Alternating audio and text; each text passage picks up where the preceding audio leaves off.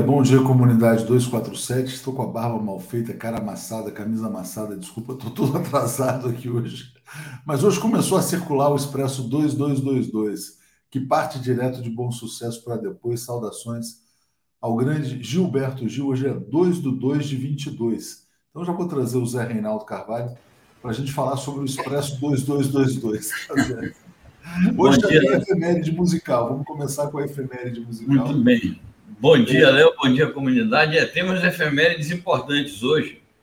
É, eu não tinha me atentado para esse aspecto aí do 222, mas. Não, hoje, eu tenho um programa com o Gustavo Conde. Eu vou pedir para ele cantar o Expresso Pronto. 2222 de qualquer maneira. Já dar as minhas boas-vindas aqui ao Conde de Público, grande amigo que está voltando aqui para as nossas fileiras né, da, da TV. O bom, o, o, bom filho a casa torna. Isso. Grande beletrista, o, o, o Conde. É, exatamente, é muito legal. Bom, Bom, deixa eu dar um alô aqui só para o pessoal aqui, o Gilberto, Lúcio, Dilma, Silvânio, Ana da. Olha que legal, Ana da Alegria, que nome legal. Bom dia para Ana da Alegria. Flávia, Jairo Costa. Estou procurando aqui a Thelma, que está sempre, Carlos Mucuri, Elizabeth Galvão. A Thelma tinha mandado a data aqui, mas acho que correu o comentário. Acho que são 333 dias que estão faltando. Se eu estiver errado, por favor, me corrijam, né? Bom, toda é, justiça para Moise, né? Moise presente, diz aqui a Rosângela Pinheiro, precisamos falar bastante sobre esse caso. E também Odoiá, 10 dias para o aniversário da nossa querida Rosângela Pinheiro. Zé, hoje eu botei como tema principal o Lula derrubando o dólar, falei um pouco sobre isso, vou falar mais, mais para frente também. O que está acontecendo? Né? O dólar já caiu para 5,27, ontem tinha caído para 5,30, cada dia cai um pouquinho. Ontem teve um evento no mercado financeiro, no Banco Credit Suisse, um dos, um dos investidores, que é o Luiz Stuhlberger, falou: Lula já ganhou essa eleição, desistam, né? E o outro, mais interessante, Rodrigo Xavier, que, foi, que eu conheço, inclusive, foi do Banco BTG Pactual, hoje mora nos Estados Unidos, falou: olha, olha, é, vou falar uma coisa para vocês: o mercado gosta do Lula, não gosta do Bolsonaro. Então, a cada dia que o Lula se fortalece o Bolsonaro se enfraquece, vai ser um dia a mais de valorização da moeda brasileira e dos ativos brasileiros. Bom dia, Maria Paula, lá de Coimbra, e bom dia ao companheiro Ivo Miranda Gomes, sempre presente aqui. Jair falou exatamente, 333 está tudo certo.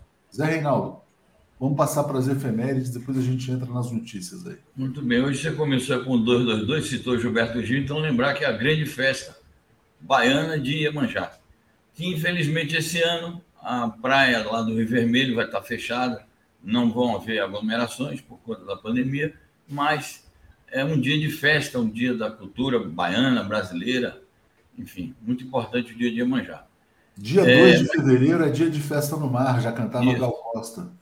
Ou, ou, era a. Oh, meu Deus, como é que chama a cantora maravilhosa, aquela que faleceu precocemente, do samba também, que teve o choque anafilático? Clara Nunes? Clara Nunes, não sei se era Clara, acho que era Gal Costa que cantava 2 de fevereiro, mas a Clara Nunes fez muita coisa sobre Iemanjá também. Sim. É, a, a, música da, que a Gal canta é do Caíme, né? Então, hum. tem a propósito também. Mas, Léo, eu queria lembrar que hoje, 2 de fevereiro, é o dia é, do triunfo da, do povo soviético na Batalha de Stalingrado, que foi uma das mais importantes batalhas é, da Segunda Guerra Mundial 2 de fevereiro de 43, ao final dessa batalha, num momento crucial em que ainda não tinha sido aberta a chamada Frente Ocidental, os chamados aliados ainda esfregavam as mãos, achando que os nazistas iam massacrar a União Soviética, só depois que eles se incorporaram aos forças de guerra. Então, essa, essa vitória da Batalha de Stalingrado, que eu chamo de vitória do heroísmo popular soviético, claro que sob uma lúcida direção, essa vitória mudou o curso da guerra e a partir daí foi possível a Rússia, a União Soviética, organizar uma ofensiva que foi acabar lá no dia 2 de maio de 45 em Berlim, né, quando as tropas soviéticas ocuparam Berlim. Então, Zé, enquanto, é, você fala, enquanto, enquanto você fala, eu mostro aqui a cidade de Volgogrado. Já fui a Volgogrado, antiga Stalingrado, e me impressionou muito né, eles mantêm as ruínas dos prédios atingidos pela Segunda Guerra Mundial, pelas bombas alemãs. Né? Então, aqui, isso aqui é o um memorial lá em Volgogrado. É, é, muito impactante essa viagem. Eu acho que é uma viagem que é quase tão impactante, Zé, quanto Hiroshima. Né? Exato. Essa, essa, estátua também é muito, muito importante, né? que eu acho que celebra a vitória, a liberdade, enfim. Isso. Memorial. Tem, tem uma estátua que eu acho que é essa aí, vista de outro ângulo, com uma fileira imensa de bandeiras, um corredor de bandeiras vermelhas em torno dessa, dessa estátua aí com a, a mulher segurando uma espada, né? Exatamente. Então é muito importante essa, essa batalha, mudou o destino da guerra, o curso da guerra, e são lições que a história deixa para as gerações atuais, né? que é preciso resistir e lutar contra o fascismo. Zé, eu me lembro que quando eu fui para lá eu tinha 18 anos. Subir essas escadarias aí já me deixou muito cansado. Imagina hoje, cara. Não é fácil chegar lá no topo, não, viu? E realmente é muito, assim, quer dizer, é uma cidade muito importante na Federação Russa. Vale a pena. Aqui já entra no, na questão de hotéis, natureza tal. Mas, e tem essa estética também, né? A estética da vitória lá. Bom, então interrompendo aqui o compartilhamento, muito legal. Lembrei, fui para Volgogrado em 1989, vê se pode. Fui já, completamente de gaiato, viu, Zé? Já às vésperas da queda do socialismo, né? Posso contar essa história? Sim, claro. Eu estava, eu morava na Bélgica em 1979, estava caminhando, aí passei em frente a uma agência de turismo e tinha lá uma organização para uma viagem para a Rússia. E engraçado, eu falei, ah, tô afim de ver como é que era tal, e era uma coisa meio com, que envolvia os partidos comunistas, etc e tal. Foi muito barata, foi uma viagem subsidiada. Eu fui para Moscou, São Petersburgo, antiga Leningrado, e Volgogrado, antiga Stalingrado. É, e já era no tempo do Gorbachev, mas o muro de Berlim não tinha caído ainda. Né? Em Moscou, na, no dia da Revolução, que a Revolução de Outubro, que é em novembro, na verdade, fiquei muito impactado uh, com o desfile, assim, a quantidade de pessoas com cartazes de Lenin. Foi, foi muito impressionante mesmo, né? É, e não imaginava que pouco tempo depois haveria a dissolução da União Soviética. Então, me considero um privilegiado por ter tido a oportunidade de conhecer ainda a União Soviética naquele período. Muito bem, é isso. É, infelizmente, dois anos depois, quer dizer, já no ano seguinte, 90, começaram as, os tumultos todos no leste europeu, e dois anos depois a União Soviética foi dissolvida, né? fruto de uma traição do Gorbachev. Exatamente. É, o Gorba... A grande tragédia, né? uma das maiores tragédias da história da humanidade, segundo Vladimir Putin. Né? Sem dúvida. Zé, vamos passar para as outras. Mas Putin resiste bravamente ainda. Diga lá, Zé. Novas efemérides. Tem mais alguma? Não, é isso. Teve uma, uma internauta que colocou aqui que hoje é dia de Iemanjá e nós já tínhamos mencionado no início do programa, nós citamos aqui o dia de Iemanjá como uma efeméride importante de hoje. Então vamos aqui só trazer aqui essa, essa informação do grande Ivo Gomes dizendo quando se fala da vitória do povo russo sobre a Alemanha nazista de Hitler, não podemos esquecer do grande Stalin, artífice da vitória sobre o monstro fascista que ameaçava o mundo, né? Você vê como essas coisas ecoam até hoje, né? Você pega os fascistas brasileiros, como a família Bolsonaro, falando não, precisamos criminalizar o comunismo, né? Enfim, é, ainda há ecos desse passado no presente. Trazendo aqui, Zé Reinaldo, Pedro Castilho empossando novos ministros no Peru. Pedro Castilho está resistindo né, ao cerco, então passo para você falar a respeito. É uma situação muito confusa, complexa e peculiar a situação do Peru, porque a terceira reforma ministerial que ele faz em, em apenas seis meses de governo. Essa última reforma ministerial ele trocou metade dos ministros, nove de 18 ministros que, que há no, no, no governo peruano, né? inclusive uma primeira-ministra que renunciou, foi substituída. A renúncia da primeira-ministra ela é, sai atirando, dizendo que há leniência como processo de corrupção dentro do Ministério do Interior, que equivale mais ou menos ao que é o Ministério da Justiça aqui no Brasil, se queixou que o, o Pedro Castilho estava nomeando um policial para, para conduzir as questões referentes à polícia e ela achando que isso não era correto, é, que era preciso colocar alguém de fora para comandar, e fazendo acusações de corrupção, ao mesmo tempo, é, ministros que é, não são da esquerda e passaram para partidos de direita e agora passaram para um partido de centro-esquerda. Enfim, uma situação muito confusa, que é própria de um governo que foi eleito, na verdade, em minoria, porque o, o Pedro Castilho, no primeiro turno, ele não teve sequer 20% dos votos. Houve um processo muito fragmentado, quem teve mais votos foi ele, com 20%. Foi para o segundo turno, aquela disputa renhida com a extrema-direita, e ele não tinha maioria parlamentar. Logo teve uma crise com o partido dele, o, Partido Peru Livre, que é um partido de esquerda, né, que se diz marxista, leninista, mariateguista, e é, isso tudo foi acarretando uma grande instabilidade. Ao mesmo tempo, pressões para que ele não realize as reformas. Ele respondeu às críticas dessa senhora, a primeira-ministra que renunciou, dizendo o seguinte: não, eu estou fazendo aqui a reforma ministerial para assegurar as condições de fazer as reformas estruturais com que eu me comprometi.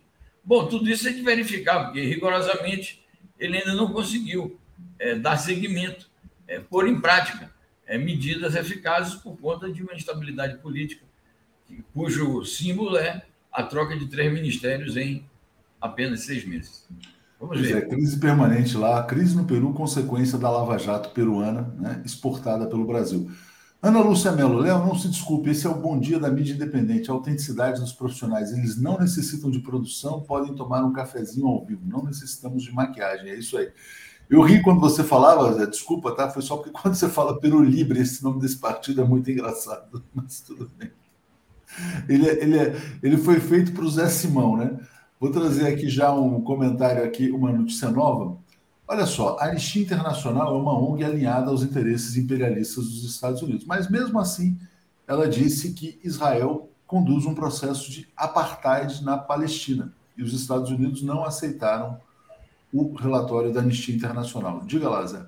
É isso. Além de eles não aceitarem o relatório da Anistia Internacional, eles não têm também estado satisfeitos com nem, nem o próprio governo israelense com alguns relatórios da própria ONU, Comissão de Direitos Humanos da ONU e outras comissões da ONU, que têm feito investigações sobre os seguidos massacres que o, as Forças Armadas israelenses perpetraram na faixa de Gaza e em outros territórios palestinos.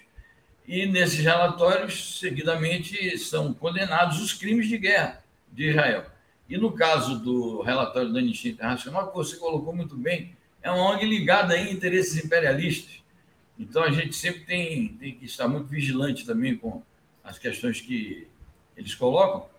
E, apesar disso, ele não está satisfeito com a constatação que a Anistia Internacional faz de que Israel pratica apartheid. E a prova mais cabal do apartheid, além dos bombardeios e dos crimes de guerra e das prisões israelenses cheias de, de palestinos, inclusive crianças e adolescentes, a prova mais cabal é aquele muro eles falam tanto do Muro de Berlim e tal, e que ajudaram a derrubar, e que foi o símbolo da contra-revolução no leste da Europa. Mas o que é o Muro de, de, de Israel, se não um símbolo do apartheid, no qual, é, o qual impede o trânsito livre de palestinos em seus territórios que são ocupados ilegalmente pelos sionistas. Então, é, é, isso mostra a proteção invariável e a aliança sólida do establishment americano, independentemente de ser é, republicano ou democrata, com os sionistas e agressores e genocidas israelenses que massacram o povo palestino constantemente. Vamos lá, então vamos passar para a próxima notícia aqui, Zé Reinaldo, falando agora sobre a Turquia. Turquia aqui, uh, notícias interessantes que vem lá do Erdogan. Olha o que ele diz: uh, entrega de sistemas de defesa russo S-400 são assunto da Turquia e não prejudicam a OTAN. A Turquia está comprando equipamentos militares da Rússia, é isso, Zé? Sim, essa encomenda foi feita aí já faz uns três anos, três, quatro anos, e desde que a Turquia anunciou que iria adquirir esses sistemas de defesa antiaéreos, os chamados S-400, é, os Estados Unidos vêm tentando impedir que essa compra se realize e que as entregas sejam feitas, alegando que a Turquia não pode fazer isso por ser um país membro da OTAN e que isso vai abrir caminho para a espionagem russa e a presença russa dentro da OTAN e a descoberta de segredos militares da OTAN pelos russos. E a Turquia, ao fazer isso, ela está dizendo o seguinte: primeiro, isso é uma questão nossa, questão de nossa soberania. É interessante porque os Estados Unidos dizem que a questão do, da Ucrânia entrar ou não na OTAN é uma questão da soberania ucraniana e eles não podem impedir. E agora eles querem impedir que a Turquia, que é um país membro da OTAN, adquira é, autonomamente os seus equipamentos militares, onde quer que ela deseje, onde seja mais proveitoso para a sua política de defesa. É, então, esse é um aspecto. O outro aspecto a, a, ser notado é que a Turquia, além de, de invocar argumentos de defesa de sua soberania, é, isto simboliza um certo racha também nas fileiras da OTAN, porque, de fato, a Turquia é um país membro da OTAN. A Turquia é, estrategicamente, um país que faz parte do sistema de alianças dos Estados Unidos. Aliás, para empregar uma expressão que está em voga, agora nesse debate sobre a Ucrânia, estão acusando a Rússia de ser um país que quer voltar a políticas das áreas de influência. Mas a Turquia é um país considerado da área de influência da Aliança Atlântica. Então, não é só a Rússia que está praticando política de área de influência. Então, não deixa de ser algo relevante que há uma sinalização de um racha na OTAN, pelo menos a partir de um interesse nacional muito específico da Turquia e que ela demonstra que não está disposta a estar alinhada com os interesses americanos e da Aliança Atlântica em toda a linha. Tem questões que ela, digamos assim, pede uma, uma exceção e vai em frente na sua política de defesa. Política de defesa que tem que ser conduzida com autonomia, né, uh, Zé Reinaldo? Deixa eu agradecer aqui o Fernando Cassiano dizendo: importante lembrar que hoje é o dia de Nossa Senhora dos Navegantes, Nossa Senhora das Candeias. São comemoradas desde datas anteriores à colonização e, por sincretismo, dia de Iemanjá. Então, muito obrigado. Né? Ironildo está dizendo, a Turquia é sempre confusa em suas políticas internacionais. Ela tem uma relação meio ambígua, de fato, com a Rússia. E queria só mandar um recado para a Maria Noemi, falou, ah, Léo, você não está fazendo editorial? Não, desculpa, mas é que hoje estava sem inspiração, mas retornarei em breve. Né? Tem alguns comentários que estão aqui. O Nilson Abreu dizendo, vai ser muito bom se Conde voltar ao Tábula Quadrada com Aroeira e Miguel Paiva, vou dar um toque nele. A Thelma tinha mandado aqui, então são 333 dias para a grande festa. É, acho que todos aqui já que mandaram, então agradeço a todo mundo. Bom, Zé, a gente estava falando de Turquia comprando equipamento militar russo, vamos falar do Vladimir Putin, né, que ontem fez uma declaração importante também, que é essa que eu vou colocar na tela aqui. Ó. Putin acusa os Estados Unidos de tentarem atrair a Rússia para a guerra. Passo para você comentar. É isso. É interessante que a imprensa internacional tem destacado, e aqui os que fazem eco a imprensa internacional na, nos canais televisivos, né? É, destacou que ah, finalmente o Putin veio a público falar é, com a voz própria da presidência da República Russa. Ele não tem falado diretamente, tem falado através do Lavrov, através do que é o chanceler, através do ministro da Defesa, através de figuras também do segundo escalão desses ministérios. Ora, o Putin ele fez uma declaração fundamental sobre essa problemática toda da Ucrânia no dia 23 de dezembro, que foi aquela coletiva de imprensa em que ele traçou a linha vermelha sobre a questão ucraniana e disse que fazia tais e quais exigências, relacionou as exigências é, em nome da segurança nacional russa, em nome da autonomia russa exigências que até hoje os Estados Unidos têm dito não, têm procurado cancelar. Então, não é uma novidade que o, o Putin não. É, as declarações do Putin de ontem não são novidade. O que tem de novidade é a ênfase que ele deu, mais uma vez, é, em atribuir ao Ocidente, e especificamente aos Estados Unidos e seus aliados da OTAN, a responsabilidade pela crise e essa frase aí forte que ele soltou, que é a questão de que eh, os Estados Unidos querem atrair a Rússia para uma guerra. Então, é, porque os Estados Unidos ficam dizendo vai atacar, vai atacar, vai atacar, e vem tomando medidas de provocação é, contra a Rússia. É bom notar que o próprio presidente da Ucrânia, que é um cara muito ligado ao Ocidente, foi colocado ali por eles, ele próprio disse: olha, Ocidente, vamos parar com esse pânico, vamos parar de semear pânico, porque não é bem isso. O Putin tem negado também que tenha lá é, 100 mil ou 130 mil soldados na fronteira com a Ucrânia. Aliás, a imprensa precisa se entender, que um dia ela diz que é 100, outro dia diz que são 130 mil soldados. Então, ela precisa dar a cifra correta, ou, ou pelo menos inventar e combinar como é que eles vão inventar uma, uma cifra correta. Então, a declaração do Putin ontem, que eu quero ressaltar também, foi na frente de um, um governante de outro país membro da OTAN, que é o Orbán, ele é membro da OTAN e membro da União Europeia. Também é um fato que mostra alguma dissensão ali na OTAN, que não há um pleno acordo com as fricções dessa aliança com a Rússia e provocações e ameaças. Quero ressaltar também que na semana passada tinha havido uma reunião é, com a participação da França e da Alemanha, que fizeram críticas também, além de terem feito críticas à Rússia, fizeram críticas também à OTAN e chamaram a atenção para o perigo que representaria uma guerra com a Rússia.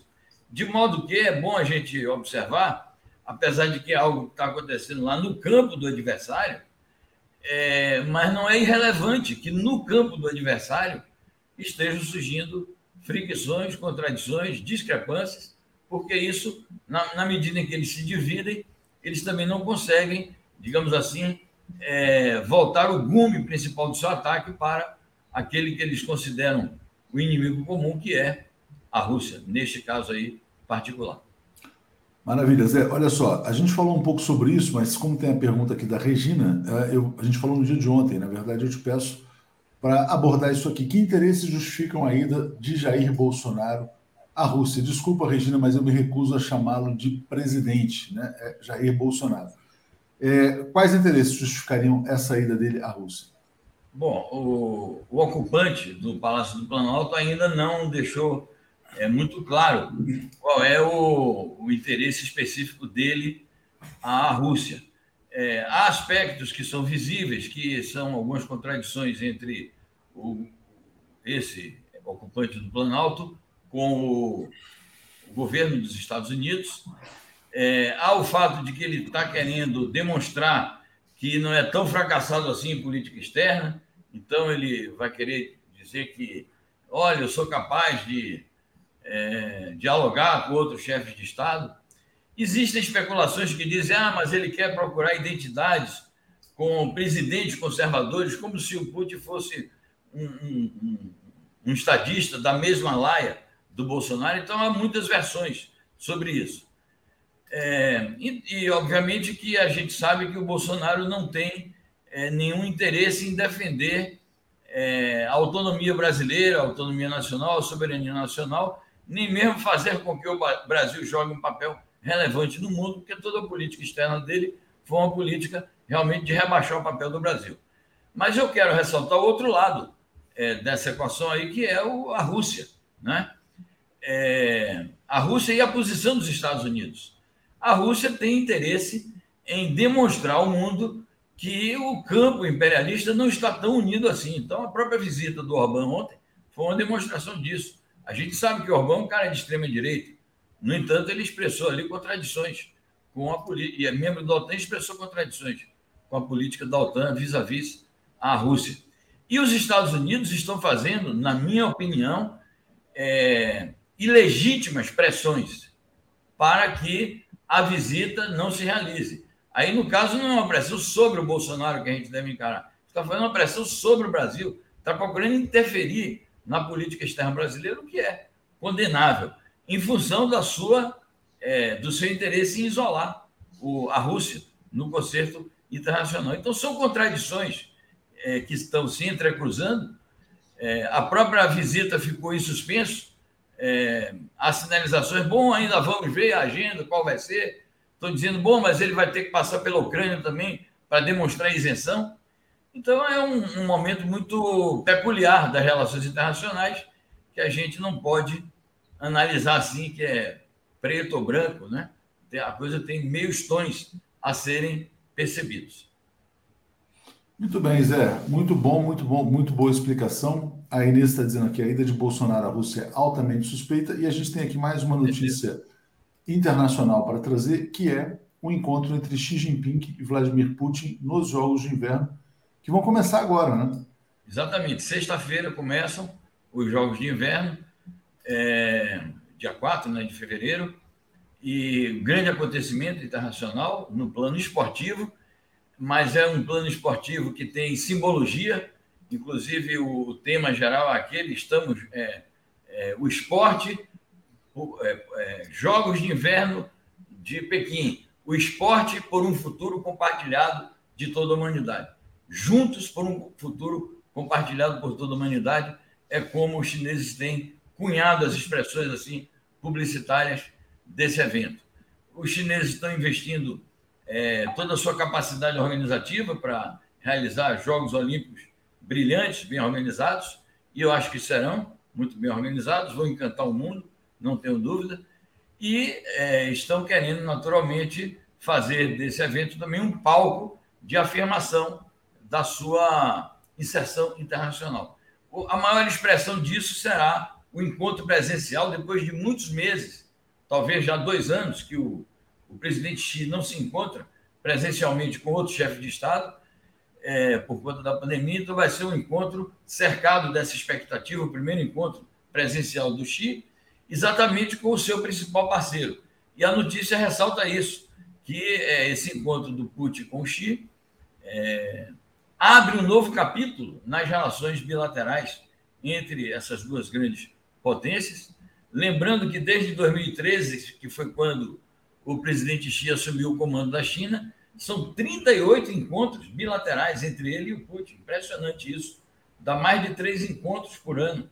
Então, porque são as reuniões do BRICS, reuniões da Organização pela Cooperação de Xangai, as reuniões bilaterais. Então, é de fato uma relação muito consolidada e que tende a jogar um papel preponderante no balanço de forças é, do mundo. Então, isso vai alterar, eu acho que sobremaneira, vai alterar substancialmente a correlação de forças das potências mundiais. Especificamente neste momento em que os Estados Unidos estão é, fazendo essa guerra de nervos e ameaças à Rússia, esse encontro tem uma importância é, estratégica acrescida. Exatamente. A gente vai acompanhar. Quem sabe, né, Zé? A gente consegue receber alguns vídeos que a gente possa publicar sobre os jogos também. Vamos ver se a gente consegue fazer novos reacts. Aliás, quem não viu, assista o vídeo do Zé Reinaldo comentando a questão lá da a fala do Vladimir Putin sobre a Ucrânia.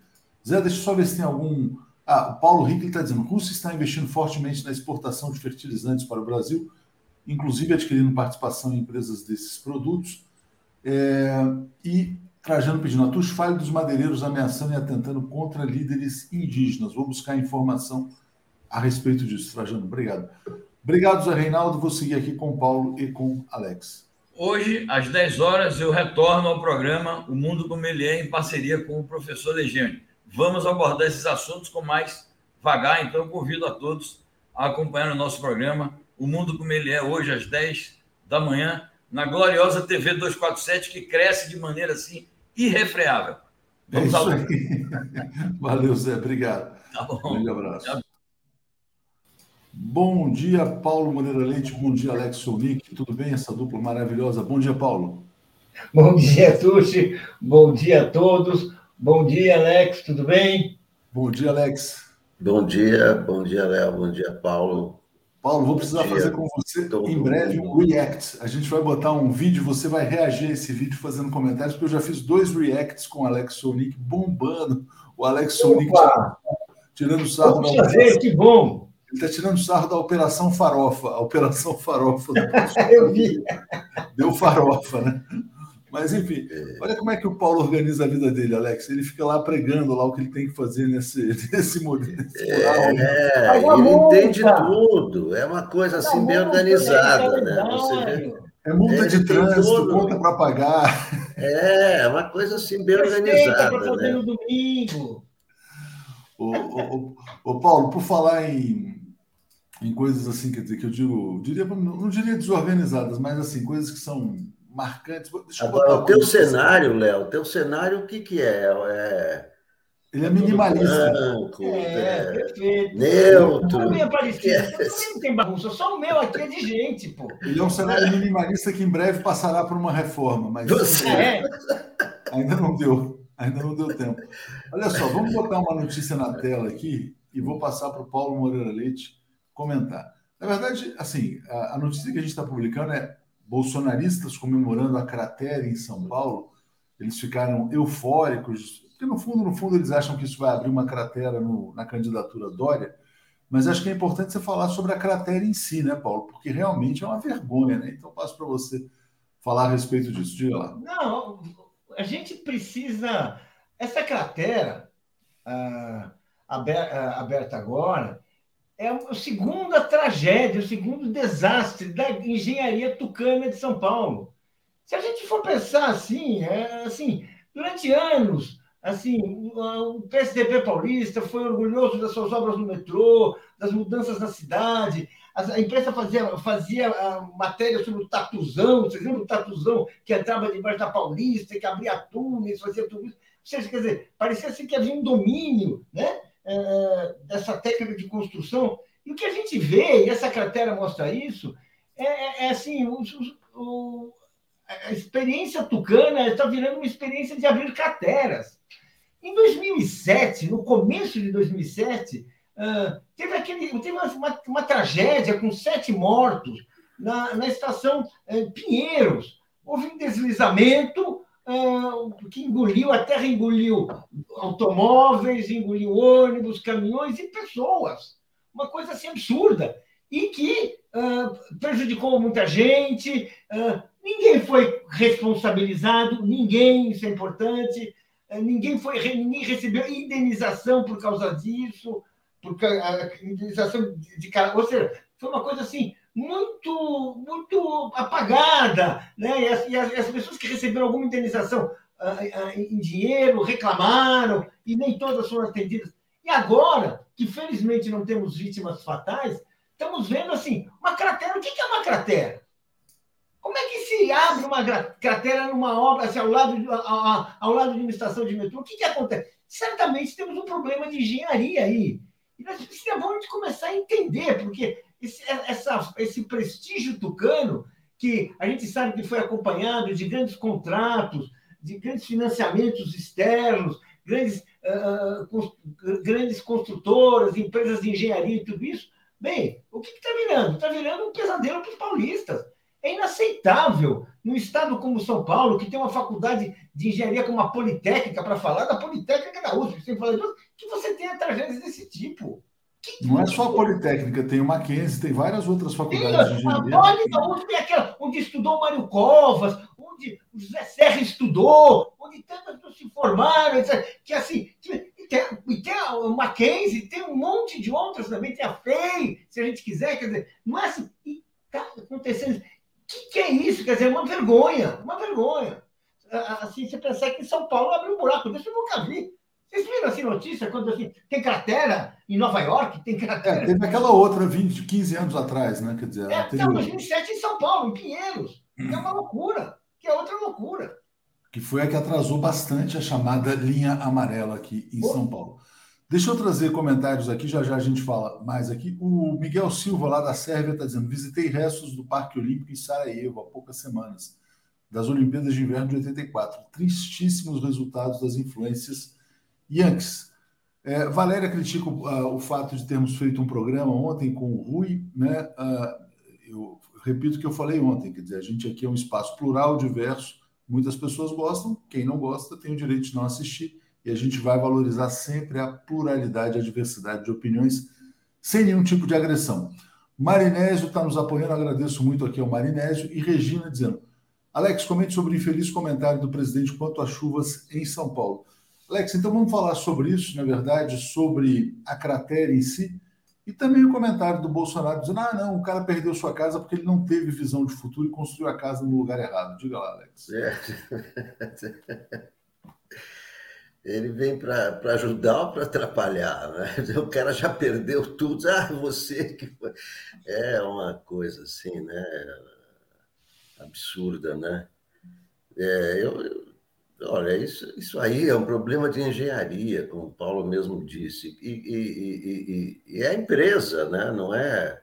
Dizer, é fácil. Ah, os tucanos fizeram isso.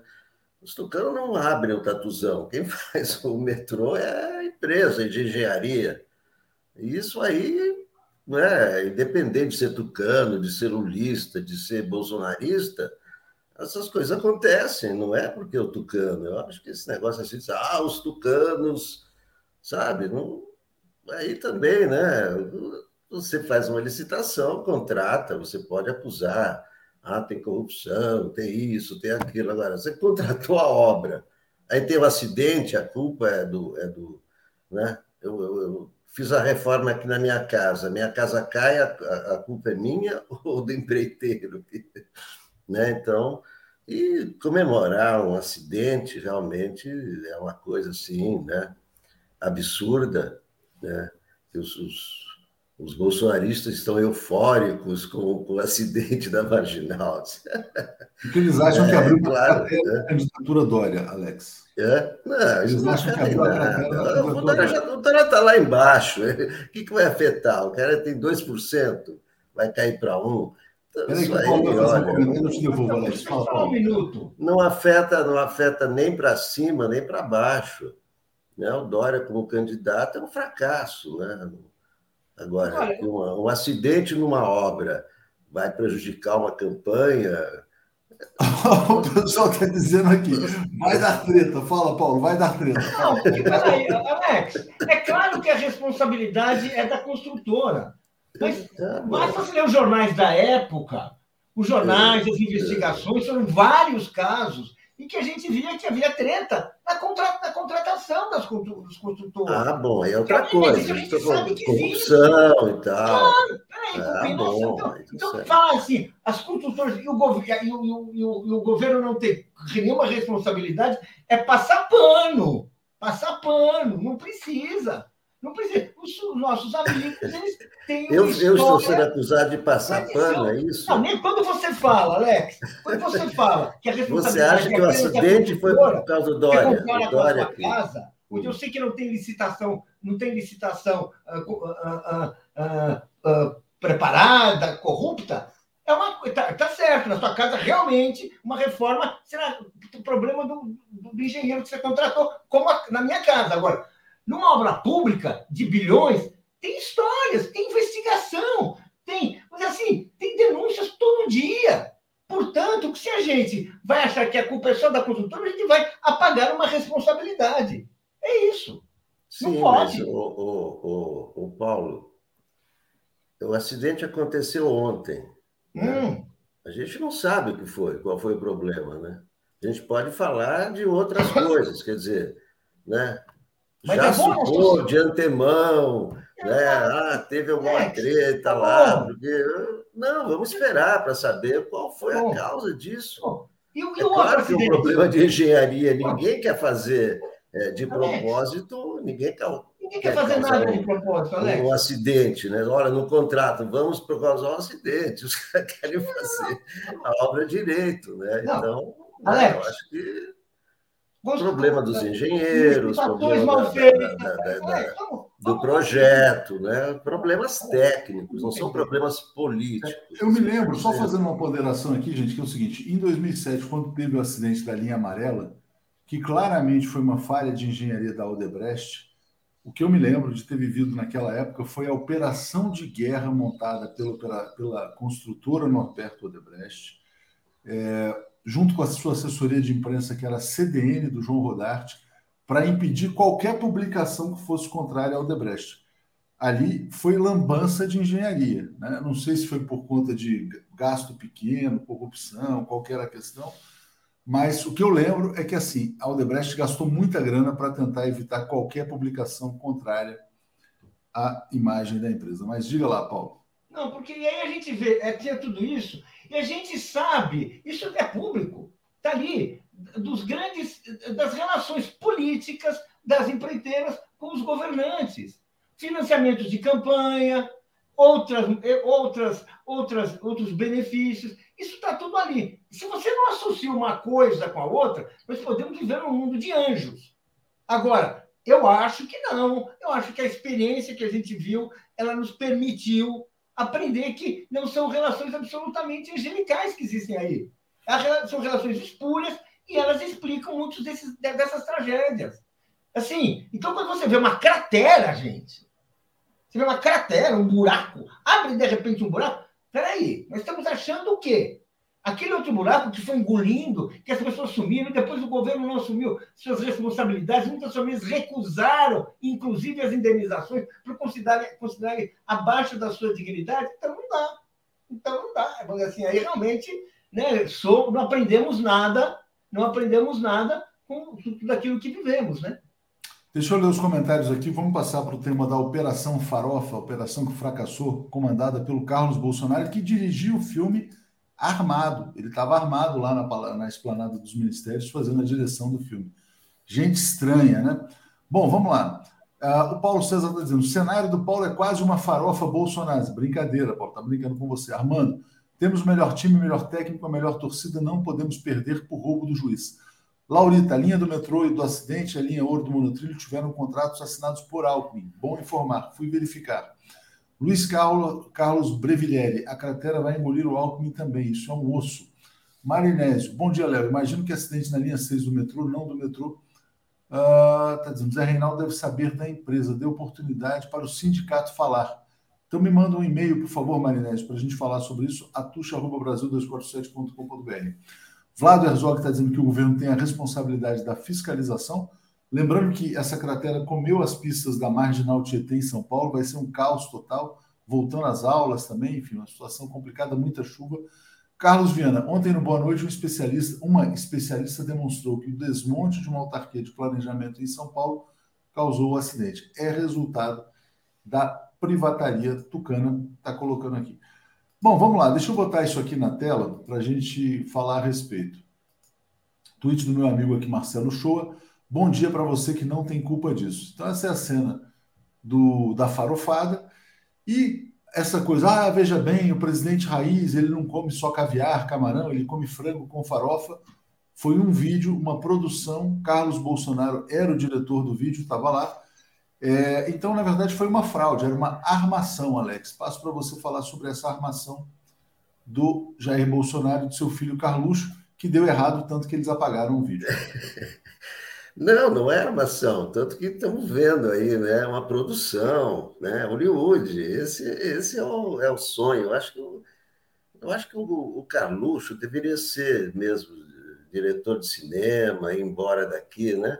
Depois dessa produção aí, né? candidato ao Oscar, ele realmente, você vê com pouco dinheiro, né? Ele conseguiu um pouco de farofa, né? Um idiota representando ali, né? O personagem e tal. Ele conseguiu, né? Esse destaque todo, né? Na, na, nas redes sociais, né? Tá, só se fala na farofa, né? Uma coisa, uma coisa impressionante, né? Foi, é um feito do, do, do Carlos. Eu sugiro que concorra ao Oscar, ao Oscar melhor curta-metragem, essa obra-prima da, da farofa? Um, um curta-metragem, Alex, que pode ter tido inclusive o efeito de esvaziar ainda mais a candidatura Bolsonaro. E aí, Paulo, queria entrar no tema que eu acho que é importante, que é o seguinte: está ficando tosco demais, está ficando ruim demais. Eu, eu, desconfio até que a próxima pesquisa eleitoral vai trazer o impacto da farofada. É, e essas falas abjetas do Bolsonaro, ontem ele foi, é, enfim, dizer, foi passear em Franco da, da Rocha, ouviu um Lula lá também, do, do, pessoal. E aí o que acontece? Quer dizer, o pessoal vai enxergando, Lula vai vencer, Lula vai vencer. E o mercado financeiro começa a antecipar, o dólar começa a cair.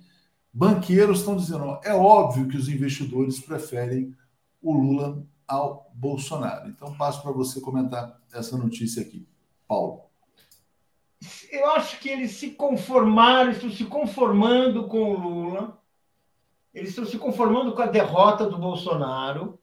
Agora, eles, eles, eles começam a fazer essas declarações simpáticas, agradáveis, que são, que são ah, necessárias no momento de reaproximação política. Não quer dizer que elas são sinceras, que elas, são, que elas queiram dizer que concordam com a política econômica, nós sabemos os conflitos que eh, nós tivemos uh, que nós assistimos nos governos do PT por pressão do mercado, a força, a, a força que o mercado fez para desviar a, a política econômica uh, do seu caminho, inclusive para afastar ministros, para garantir ministros que eles que certos ministros permanecessem no seu onde estavam, porque representavam essas políticas. Mas é evidente que eu acho que está acontecendo um ponto. À medida que a candidatura Lula se consolida, se mostra como uma candidatura que favorita, pode ganhar no primeiro turno. Se não ganhar no primeiro turno, dificilmente será derrotada. Quer dizer, estamos falando da matemática de hoje, tudo pode mudar, nós sabemos, mas na matemática de hoje é assim. Uh, uh, eles são obrigados a pensar como é que eles vão se relacionar com esse governo. Então, então, por exemplo, já tem o Stuber, que você sabe melhor que eu quem é, que já fala que a política do PT é inflacionária, que a política do PT vai, vai, vai ameaçar, portanto, o controle da moeda, que é a prioridade de todos eles. E a gente vê que é um jogo de raposas, raposas que estão querendo entrar no galinheiro, e elas só jogam palavras simpáticas para ver se abre a porta do galinheiro, querem ser ouvidos e vão tentar fazer aquilo que, que, é clássico no mundo inteiro. É o mercado se apropriar de um, de um governo progressista. Eu acho que é esse o movimento que nós estamos assistindo. Eles já viram que provavelmente é uma, derro é uma, é uma, é uma vitória impossível apoiar o Bolsonaro. Talvez ah, não exista oposição possível ao Lula nesse momento. E eles vão tentar aquela clássica matéria, aquela clássica articulação de seduzir o Lula, de conversar, de criar um fantasma também, de ameaçar o Lula com instabilidade, se ele não fizer aquilo, a, a seguir as regras que eles definem como regras de ouro e tudo mais. É assim que eu estou vendo. Alex, você vê também, quer dizer, depois do fracasso da Operação Farofa e dessas declarações do mercado financeiro, uma, um impacto na cotação da moeda americana, quer dizer, o mercado antecipando, vamos dizer assim, essa, possível volta de uma normalidade ao Brasil? Não, é o seguinte, o, o, eu acho que ela está aumentando a pressão para o Bolsonaro ir embora. Em abril, está aumentando a pressão para ele renunciar à presidência, candidatar a Senado, qualquer coisa, ir embora em abril. E, e, a, e, a, farofa teve um peso nisso, sem dúvida, porque a repercussão foi assim: agora chega, agora realmente né? É, o, é o fundo do poço, é, é, não pode ser isso o retrato do Brasil, porque esse foi o retrato do Brasil que foi para o mundo. Olha, esse é o presidente do Brasil. Então, é, e eu acho que está aumentando mesmo essa, essa coisa aí de renuncia, vai embora, chega, porque é uma destruição, né? não interessa para o mercado. O mercado destruiu o Brasil interessa para o mercado do Brasil? É, o mercado precisa de gente que ganhe bem. É, o mercado não precisa de miseráveis. Com miseráveis, o mercado vai. Né, é que tem dois mercados, né? Tem um mercado que é. quer o crescimento do país para estimular o consumo, e tem um mercado que quer simplesmente atacar como um abutre, né? Então é, tem muitos abutres na Faria Lima. Esses que é. queriam, por exemplo, assaltar a Petrobras, assaltar é. o povo brasileiro botar a gasolina 10 reais para eles ganharem mais dividendos, botar o gás de cozinha 200 reais. Tem gente muito insensível nesse mercado financeiro, viu? porque esses caras vivem em carro blindado, vivem ali é, isolados da realidade brasileira, num outro, às vezes nem moram no Brasil, né? Alguns deles moram nos Estados Unidos, Suíça, ah, tal. muitos, né? Muitos deles. Então, se por exemplo a Petrobras é, puder, na verdade, esfolar o povo brasileiro e transferir dividendos para eles, alguns estão é. felizes, porque estão lá esquiando, tal, essa é. coisa toda. Então, tem que tomar cuidado com esse mercado, porque isso não significa necessariamente o interesse econômico do Brasil. Tem muito pilantra nessa área. Deixa eu trazer aqui, então. O importante agora é ganhar a eleição. Né? O importante Oi? é importante é uma, Bolsonaro ir embora, né? Esse, não, isso é sim, porque na verdade ficou ruim demais, ficou ruim até para esse mercado. Para todos, é. É, porque esses caras mal ou bem, eles ainda têm que dizer que eles são brasileiros, aí fala, pô, votaram nesse traste da farofa, fica uma, uma coisa complicada. Vamos lá, uh, o professor Isaías, Atucho, uh, olha só, uh, eu não vou entrar no mérito, Isaías, assim, quer dizer, eu sinceramente não vou entrar nessa linha de denuncismo, contra o entrevistado A, o entrevistado B, o entrevistado C, e não me sinto, sinceramente, é, obrigado a repercutir é, denúncias de outros veículos. A gente escolhe aqui dizer, o que a gente considera relevante. Né? Então, acho que cada veículo tem a sua linha editorial e a gente tem que respeitar. Assim como eu não entro uh, comentando ou criticando o que faz o veículo A, B, C ou D, cada um faz o que quer, é, eu acho que a gente tem o direito de escolher a nossa linha editorial aqui também. Mimi está dizendo fa, faro, farofa. Ah, está cantando a música da farofa aqui. É, Regina está dizendo: ruptura da tubulação de saneamento pode ser falta de manutenção? Já estava anunciado? É preciso investigar, né?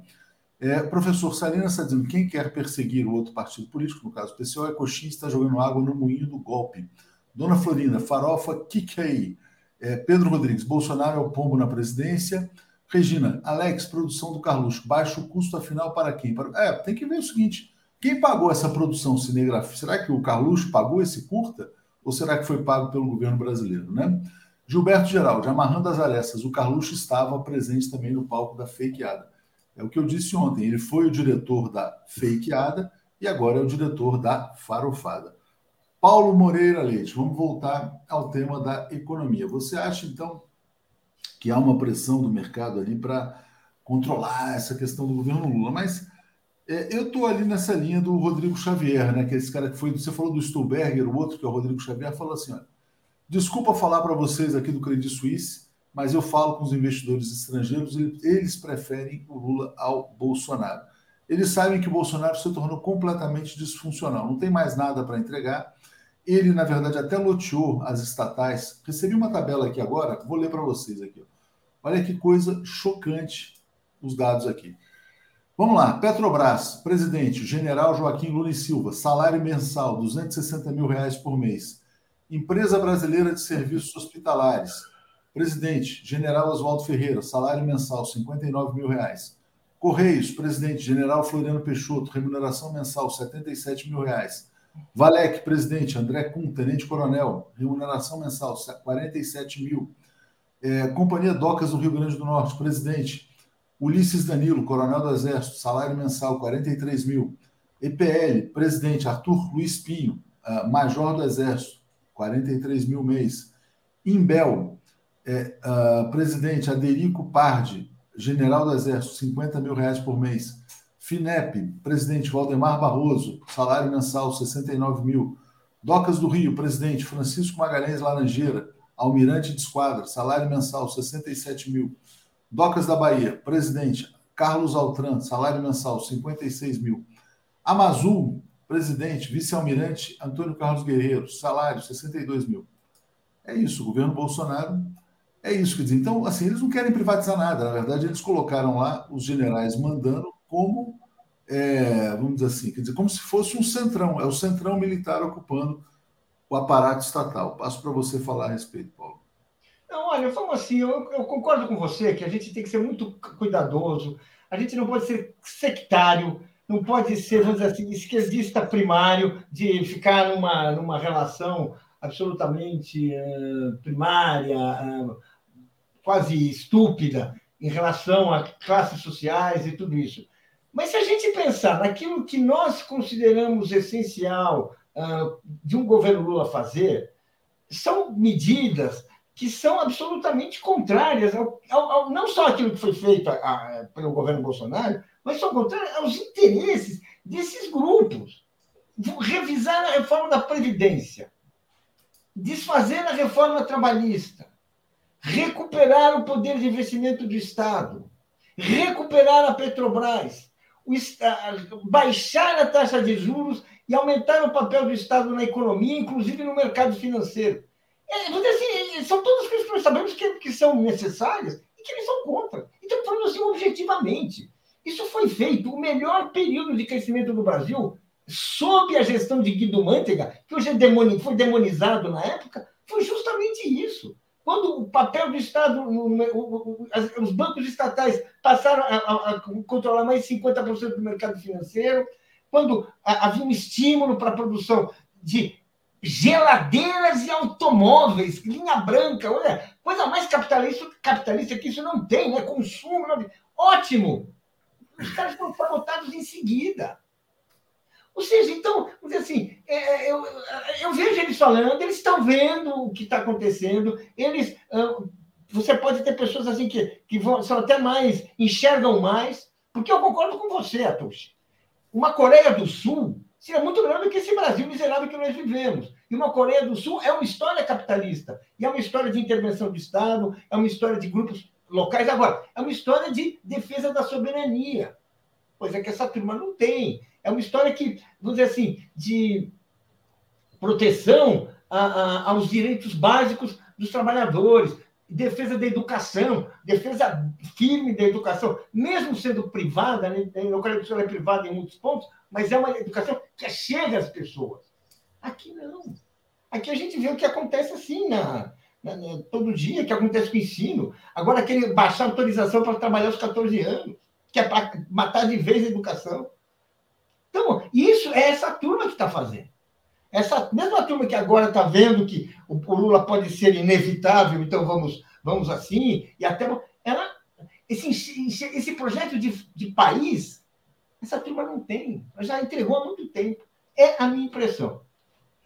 Exatamente. Olha, os financistas queriam assaltar o Estado, os tucanos queriam entregar o petróleo, é, os generais queriam as mamatas que estão ali usufruindo. E tem mais notícias aqui que a gente vai trazer sobre o processo de destruição do Brasil. É, Alex, o Sérgio Moro disse que a Petrobras é um fracasso, é uma empresa fracassada, disse que vai privatizá-la. O Sérgio Moro ganhou 3,7 milhões. O Paulo já está rindo, vai falar sobre esse tema também. Eu vou falar um pouquinho, só falar um pouquinho. Não, não, já espaço. Só lembrar que a Petrobras fez a maior descoberta de petróleo do mundo nos últimos 50 anos, que foi o pré-sal. E o Sérgio Moro trata como um fracasso. Então ele quer liquidar de vez qualquer perspectiva de que o Brasil volte a ter uma política de energia é, eficiente. Alex, Sérgio Moro, não sei se a gente ia gastar muito tempo com esse personagem, porque me parece que a candidatura dele também já fracassou, mas essa coisa de ficar sinalizando que vai acabar com a Petrobras, com os bancos públicos, passo para você comentar rapidamente a respeito dessa figura abjeta. Diga, Alex. É, não tem. Ele não vai fazer nada disso, porque ele não vai ganhar a eleição. Então, sabe? pode falar à vontade aí. Ele, ele já tentou destruir a Petrobras, né? Agora, isso aí, sabe? Tudo bravata. Eu vou fazer, eu vou fazer. Cadê as alianças do. O único candidato que eu vejo, né? a gente sempre fala assim: o Lula joga parado. O único que está se movimentando é o Lula. O que está fazendo o Moro? Está lançando uma mãe falei. Né? O que está fazendo o Ciro? Nada que está fazendo? Ah, o Ciro, ah, minha vice vai ser a Marina. Quer dizer, é, ninguém tem para onde se mexer, ninguém tem para onde se movimentar. Então, declarações dele sobre Petrobras, sobre é, sexualidade, não quer dizer absolutamente nada. Isso é um, é um zero à esquerda, né? não, não, vai, não vai acontecer. Né? Empresa atrasada, quer dizer, ele não entende nada não entende nada de petróleo, não entende.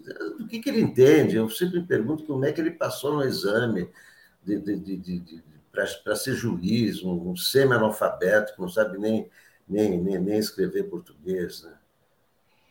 Vamos lá. É, olha só, é, então está essa notícia aí na tela, Paulo. O. Moro dizendo que vai privatizar, chamou de empresa atrasada e fez essa grande descoberta, que, aliás, é o que está carregando o Brasil nas costas até hoje. Diga, Paulo.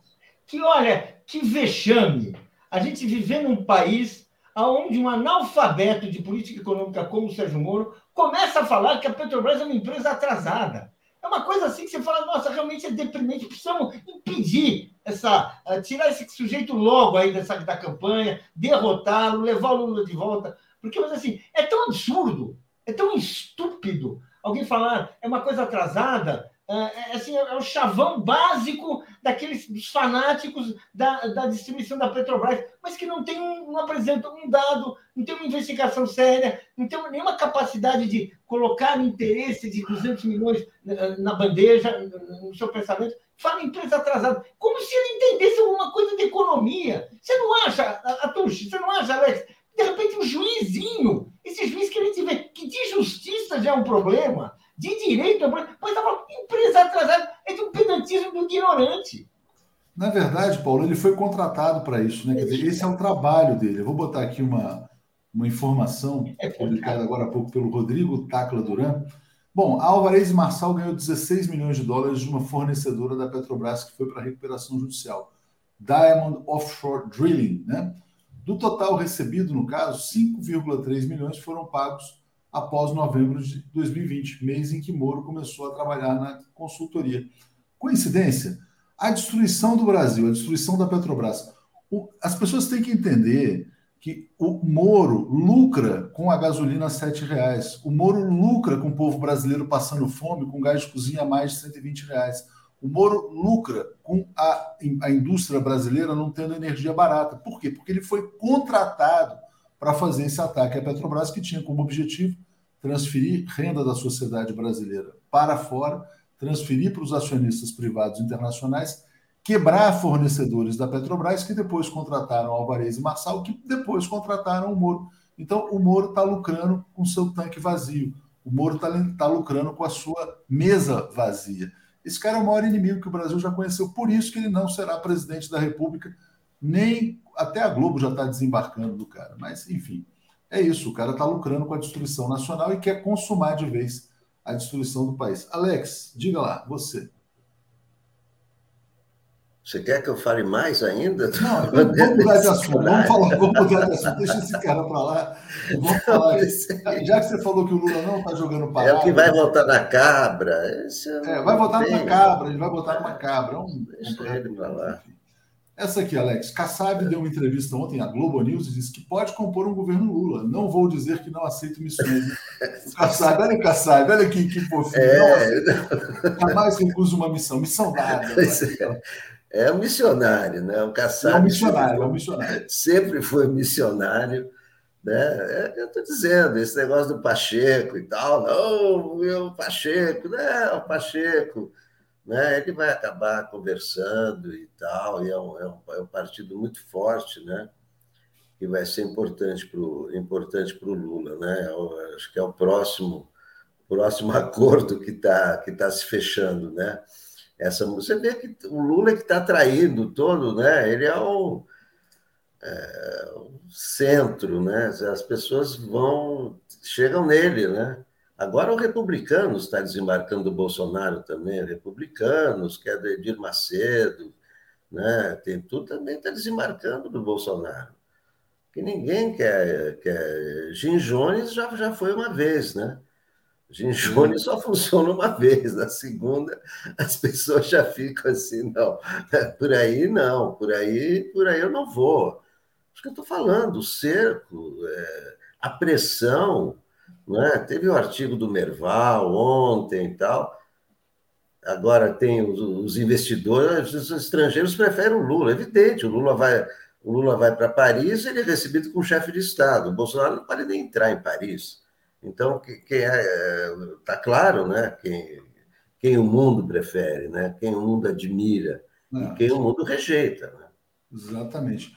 Vamos lá, uh, muitos comentários aqui. A Maricela Zancan está dizendo: delírio da manhã. O capitão, o capitão vai para a Rússia e fica por lá exilado, dando uma banana para o Trump.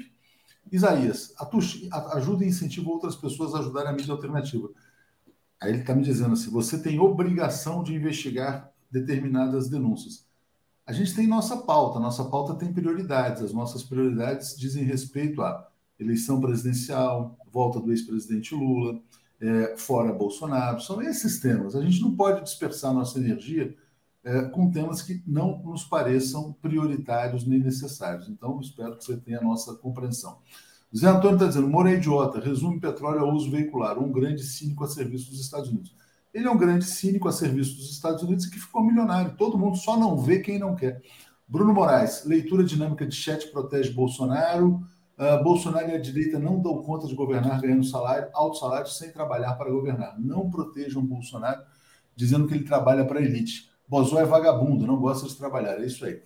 É, e ele está dizendo também, o Bruno aqui, ó, Alex Pemelha, atenção, é simples ganhar a eleição. Basta mostrar que esse estado é situação precária resulta no fato de que Bolsonaro e a direita burguesa toda não dão conta de governar. Paulo Moreira Leite, vamos lá então voltar. A pessoa diz, ah, o Atus passa pano. Pra... Gente, é o seguinte, quer dizer, vocês podem gostar ou não gostar. Quem gosta, assiste. Quem não gosta, não assiste. Ontem teve um programa, muita gente gostou. Quem não quis assistir, não assistiu. Quem quiser assistir, assista. Aqui é um canal democrático, sem treta, sem confusão e ninguém é atacado aqui dentro. Paulo Moreira Leite, vamos lá, vamos falar então sobre um outro tema que você tinha destacado sobre trabalho aos 14 anos. E você está dizendo assim: trabalho aos 14 é crime. Por que esse tema? Olha, esse tema é muito importante porque a gente começa a modernizar o país, a civilizar o país quando você protege a infância. E a primeira proteção à infância é a escola, é garantir a escola. É evidente que hoje, se você se a gente for ver, muitas crianças não vão à escola, não conseguem ir à escola, não é escola para todo mundo, ainda mais com a pandemia, ainda mais com essas cortes no sistemática redução de verbas uh, uh, para o ensino público. A privatização do ensino, do ensino é uma realidade e, e ela é acompanhada pelo esvaziamento do ensino público em vários lugares parte dessa degradação, agora o que, que é? Hoje, por lei, você só permite o trabalho formal de crianças a partir dos 16. Eu acho que devia ser só permitido a partir dos 18. Por quê? Porque a criança precisa ser protegida, por lei, inclusive, para se dedicar à escola. Às vezes, ela precisa ser protegida dos próprios pais, que, ou por falta de consciência, ou por falta de clareza, seja pelo que for, elas é, obrigam seus filhos a trabalhar quando, na verdade, deviam levá-los para a escola. Existe a, Bolsa Família fez um passo importante para isso, tinha que ser ampliado, tinha que ser colocado. É isso que se deve fazer. Você, você permitindo o trabalho aos 14 anos, o trabalho informal, é o seguinte: nós vamos voltar a ser uma, uma, uma, uma, um país que já foi, continua sendo, mas vai agravar. Nós vamos ter uma massa de mão de obra barata despreparada e deseducada. É o país assim que voltará a ser um país atrasado, como o Brasil passou a última década, as últimas duas décadas, vencendo muitos elementos. Com isso, nossos índices de educação, de desigualdade, só vão se agravar. Exatamente. Alex, vamos falar do tema também fundamental, e vou botar na tela aqui, na verdade. Já há três presos aqui no caso do Moise Kabangabi, né? mas o quiosque lá, o Tropicália, continua funcionando no Rio de Janeiro. É um caso que envergonha o Brasil. A coalizão negra de direitos por direitos vai, vai denunciar esse caso internacionalmente. É, passo para você nos trazer informações sobre isso, Alex. Como é, é que você está vendo o avanço? É um crime hediondo, né? um crime hediondo. Demorou, imagina, uma semana para começar a ser investigado, uma coisa que deveria ser investigada na, na hora seguinte, imagina uma, uma coisa dessa, uma, assassinado a porrete, isso é, é, é, execução miliciana, execução na, na, barra, isso, isso é Bolsonaro, isso é típico, né? Isso é típico, você discute por dinheiro, cacetada. Outro dia, em Rondônia, em Ji-Paraná, uma moça fazendo cavalo de pau na rua, assim, é, é chato, mas não estava incomodando ninguém. Chega um cara e dá um tiro nela. Ah, estou correndo risco. Isso tudo é o Bolsonaro. Isso é, é o clima Bolsonaro. E esse, isso é um escândalo internacional.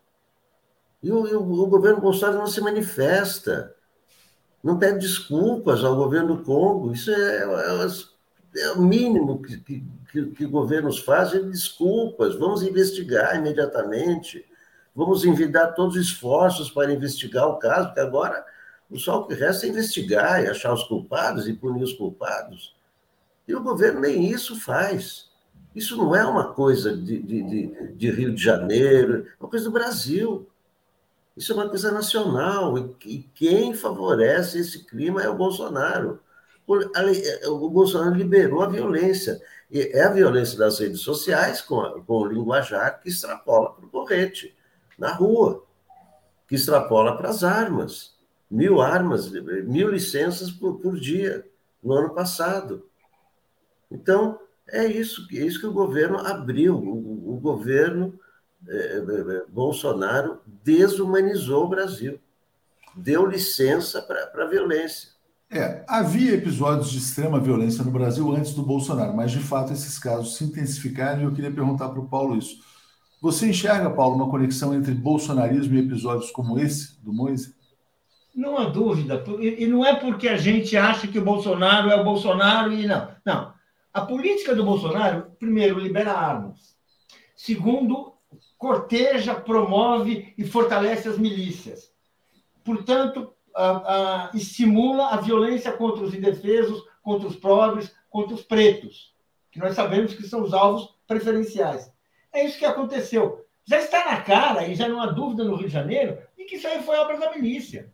Que um assassinato nessas circunstâncias é obra da milícia. E o que significa que a milícia está chegando, está, está atuando de forma escancarada em locais que as pessoas frequentam à luz do dia. É inacreditável, gente. E é evidente que isso é parte do bolsonarismo, porque o bolsonarismo ele, ele libera essa violência selvagem. Ele, ele quer essas milícias, o que, que é? São, são, são células fascistas que, na verdade, atuam ali no submundo, mas são células fascistas que não obedecem a nada e têm a proteção do Estado, porque é um Estado que não opera, só faz investigações seletivas, só faz punição seletiva e deixa né, os, os comparsas em atividade. Foi isso que aconteceu, isso que está acontecendo.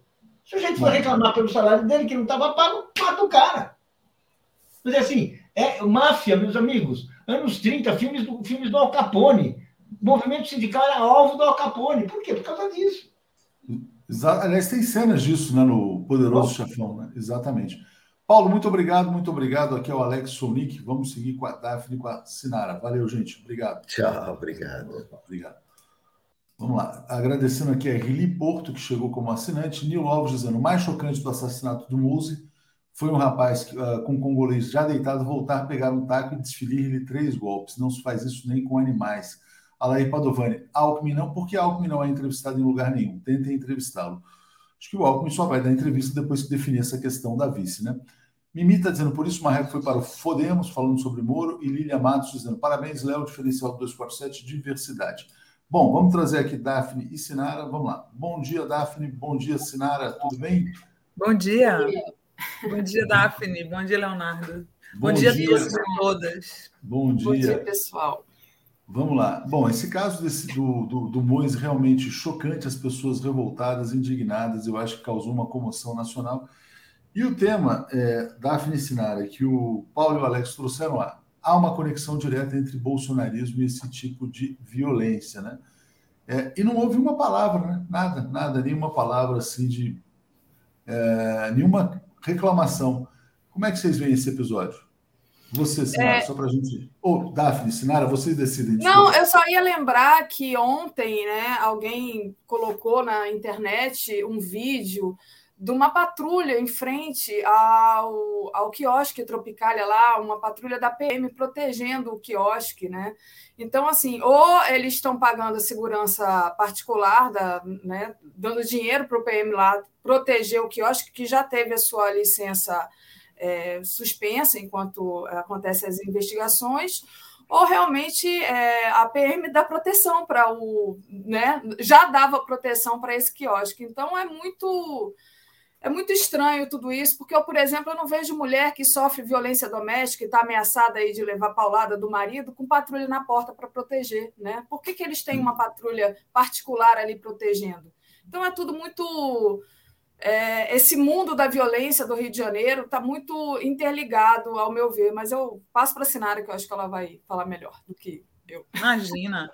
É, eu acho o seguinte: eu acho que é muito simples colocar só na conta do bolsonarismo. Vejam que outro dia o jornal Folha de São Paulo deu espaço para um, pela, pela, mais uma vez, né, para um cara, um, um, um, suposto intelectual, dito intelectual, aliás, da Bahia, Antônio Risério, dizer que existe racismo de negro contra branco no Brasil.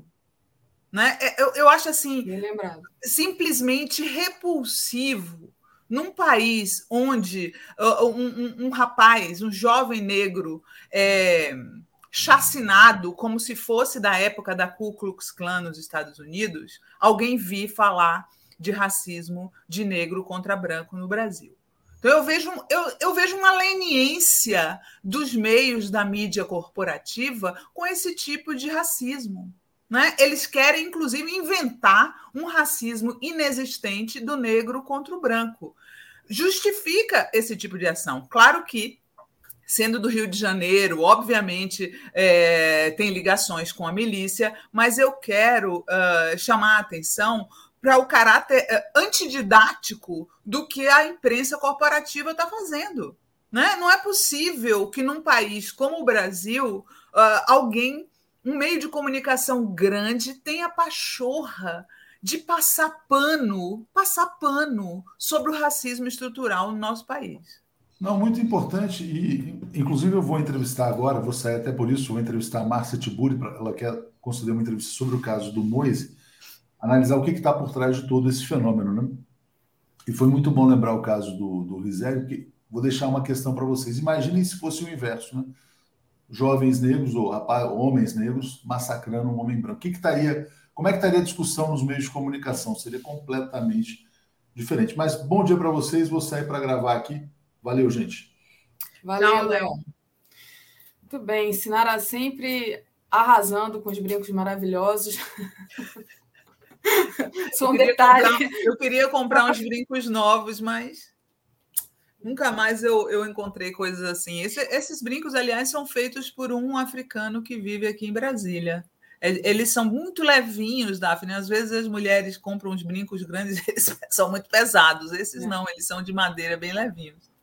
Mas era só um comentário, porque eu acho lindo e porque eu queria tornar mais leve que, de fato, é, essa, essa questão do Moise, é, ela me, me deixou muito mal, sabe, Sinara? Muito mal. E é, eu, eu hoje recebi um vídeo do Rumba Gabriel, lá do Jacarezinho, e ele está chamando, junto com muita gente também do movimento negro, uma manifestação que vai acontecer no Brasil inteiro e vai acontecer no Rio de Janeiro às 10 horas, em frente ao quiosque. Quer dizer, o pessoal, né, é, o, o, o, Rumba Gabriel, que é a liderança do Jacarezinho, né, a favela onde foi palco justamente daquela chacina terrível, que, se não me engano, completa nove meses agora, é, e que também é palco dessa intervenção aí do governador Cláudio Castro, que quer aplicar uma nova UPP, que é aquela é, cidade integrada, né, que não difere em nada da, da UPP. Não, a, a, a, despeito do que eles falam, não vai melhorar em nada a vida daquele pessoal se a comunidade não for escutada, porque foi assim, foi de um dia para outro, ah, a gente vai fazer o cidade integrada e ninguém é, consulta a população, né? Na verdade, o que está acontecendo lá agora são roubos, né? Lá no Jacarezinho. Tem muito caso da polícia invadir as casas e, e remexer a, enfim, os armários, roubar dinheiro, é isso que está acontecendo. Então, essa liderança, é, que é o Rumba Gabriel, está chamando o pessoal para ir lá para frente do do Tropicália, que aliás, né, que aliás, é, o Caetano Veloso até se, se manifestou, né? Deve ser muito duro para o Caetano é, ver o nome Tropicália né? Que foi um movimento lindíssimo, Sim. mas que eu acho que, que aconteceu essa coisa é, horrível. E Aliás, Daphne, o, o, aqui do 247, o, o, a charge do Nando Mota perfeita, perfeita, ilustra a perfeição que aconteceu, né? Vou a, abrir os, aqui. Os brancos tomando sua água de coco no. Ah. No, na cabana, né, lá na, no quiosque, e no fundo a Ku Klux Klan assassinando o rapaz. Me, me chamou muita atenção o, o, senhor lá, que moço lá, ele disse que tem 27 anos, parece um senhor uh, é, que, que, que, aparece nas cenas é, massacrando o rapaz e veio dizer assim: ah, eu não fiz, nós não fizemos para matar uma pessoa ditando o que ele deveria dizer. Não sei se você viu o vídeo uma pessoa ditando que e, e assim o rosto, o rosto traindo o cinismo, a mentira, sabe, a, a falta de respeito com a vida alheia. Eles começam a, a fazer, olha lá, é, é. isso, é perfeita essa, a charge. É, muito, realmente é, é isso, né? A é impressionante o poder da charge. a criança. Isso é, é, é, é, o puro, como, como dizem na internet, é o puro suco do Brasil. Chocante. E nenhuma palavra, quer dizer, o, o prefeito é, do Rio, né, é, Eduardo Paz, recebeu a família, mas nenhuma palavra do Bolsonaro. Vamos ver né, se ele vai falar alguma coisa, se vai fazer um pronunciamento sobre isso.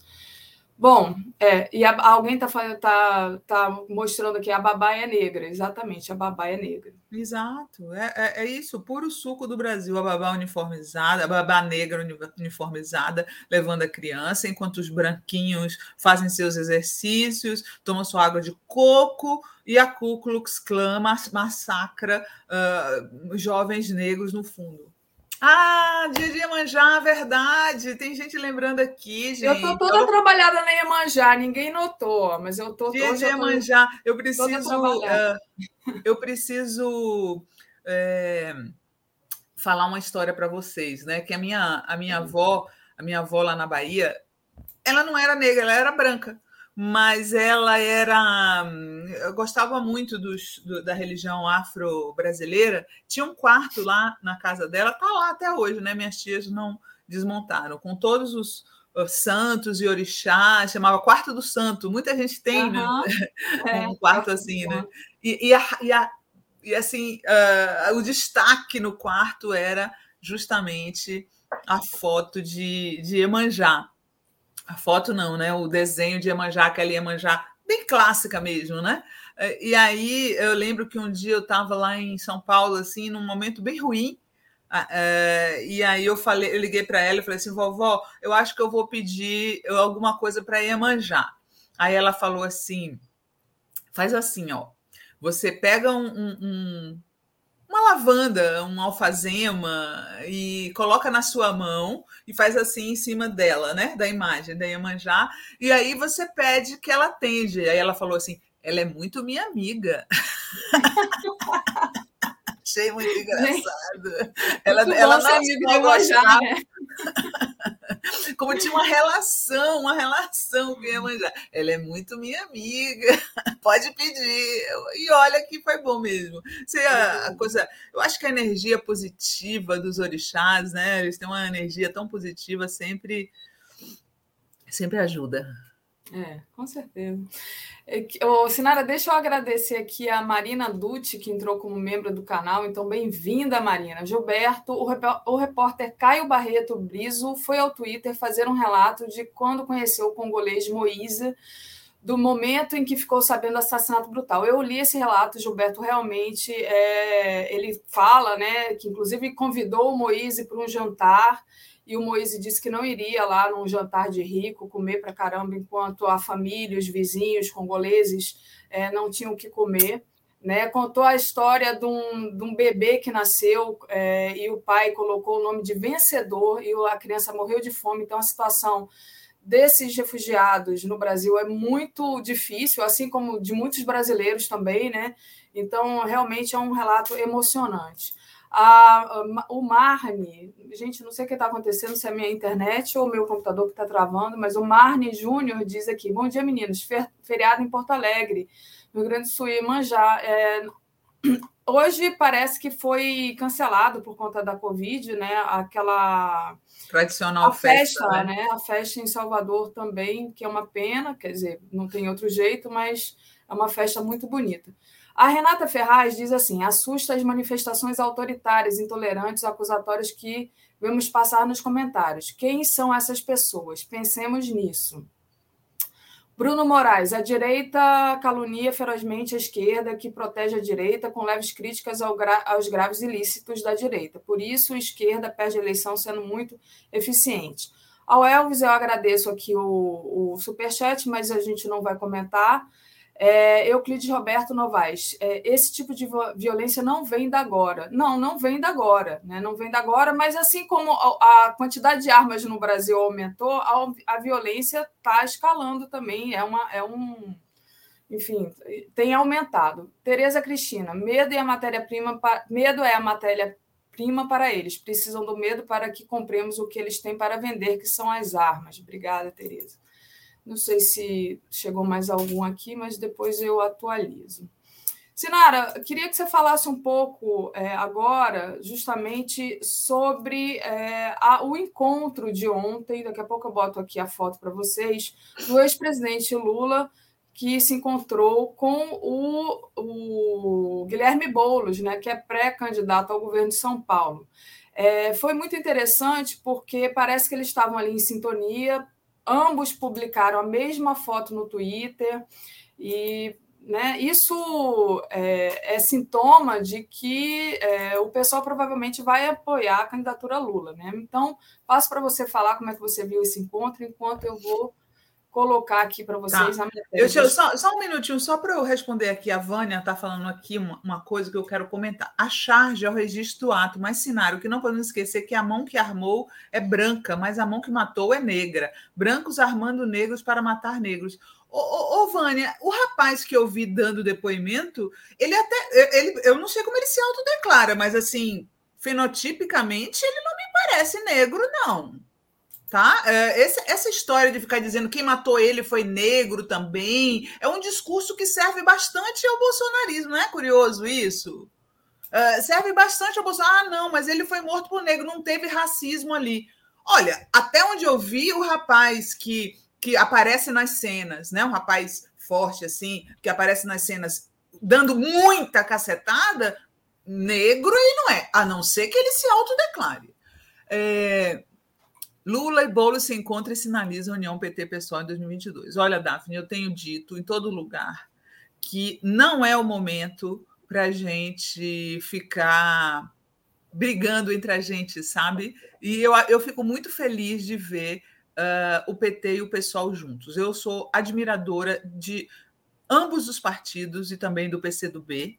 Tá? No campo da esquerda, para mim, os meus favoritos, digamos assim, são PT, PSOL e PCdoB. E, e gosto muito que eles estejam juntos e que estejam juntos em torno de Lula. Tá? A partir daí é ampliar, sabe? Mas entre esse grupo não pode ter confusão, porque a gente tem que estar junto. É, o PCdoB, por exemplo, teve do junto do Lula uh, todo o tempo, né? Desde eu acho que 89. E, e, e o, o pessoal está vindo, né? Se aproximando, está vindo se aproximando, o que eu acho muito positivo. Então, eu só tenho a aplaudir essa união do PT e do PSOL. Para mim, aliás, eles nunca deveriam nem ter se separado, né? Porque o PSOL sai da costela do PT. Gosto muito dos parlamentares do PSOL, são muito combativos e fico feliz aí com essa união aí. Maravilha. É, Sinara, outra notícia né, que a gente viu ontem, bom, a gente está falando justamente da candidatura Lula que está é, tá a perder de vista dos outros dos outros candidatos, né? Eles estão olhando, eles estão lá atrás, né? Como disse a Tereza ontem, é Lula, Bolsonaro e tem os, a lanterna, né? Que é o pessoal todo, todo o resto, né? E é, então eu, isso acho que causa um desespero no Bolsonaro, né? Mas daqui a pouco a gente vai falar daquele vídeo da farofa, que até você escreveu sobre isso, mas antes eu queria falar do Bolsonaro tendo que escutar, né? É, muitas vezes eu estou aqui ancorando e entra um bolsonarista e fala assim: ah, o Lula tem medo de sair às ruas. Não, quem tem tá começar a ficar com medo de sair na rua agora é o Bolsonaro, porque ontem o Bolsonaro escutou um Lula, né? É Lula, escutou um vagabundo, né? É, então ele foi para São Paulo onde é, mais de 20 pessoas morreram pela, pela questão da chuva, né, as inundações. E aí, como protesto, ele escutou um vagabundo ao desfilar em um carro aberto em Francisco Morato, em São Paulo, cidade é, em que quatro pessoas morreram devido aos deslizamentos causados pelas fortes chuvas. Né? E muita gente gritava Lula lá. Ao todo, foram 24 mortes. Quer dizer, Bolsonaro é aquele que não deu menor atenção aos, às pessoas que morreram na Bahia, aos desabrigados, né? Depois em Minas Gerais, agora em São Paulo, e ainda tem a pachorra de querer lá ir fazer campanha. E aí, escuta esse, é Lula, né? É, você é vagabundo. Que é uma, uma coisa que você já vem falando há bastante tempo. Como é que você vê o, o Bolsonaro né, andando na rua e escutando na cara o tempo todo que é Lula? Uai, vai, vai escutar cada vez mais, né, Daphne? Porque, primeiro, que ele é de fato um vagabundo. Né? Qual a mentira que tem nisso? Qual a mentira que tem em chamar o Bolsonaro de vagabundo? Eu desafio um bolsonarista a dizer que esse homem trabalha. Esse homem trabalha Não, gente, já fizeram, mostraram a agenda dele, nunca tem nada. Ele está em campanha, no modo campanha, o tempo inteiro. Né? Quando ele não está em campanha, ele está, sei lá, falando besteira nas redes sociais. O que o Bolsonaro não faz é trabalhar, inaugura a obra do PT.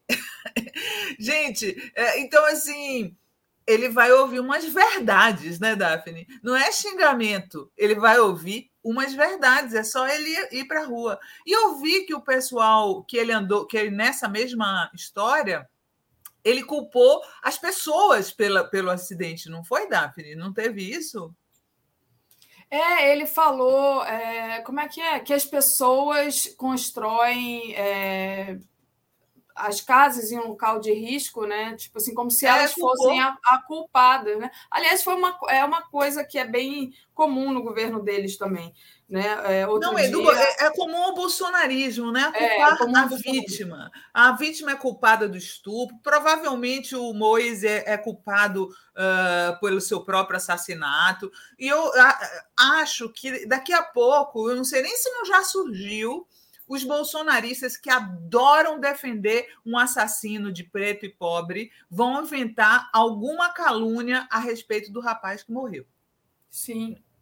qualquer momento eles vão fazer isso. Que o rapaz é, roubou alguém, que o rapaz atingi, agrediu alguém, vão pegar uma foto de uma pessoa que não é o rapaz com a arma na mão. Eles sempre fazem isso quando o negro é assassinado. Então, dessa vez, com certeza não será diferente.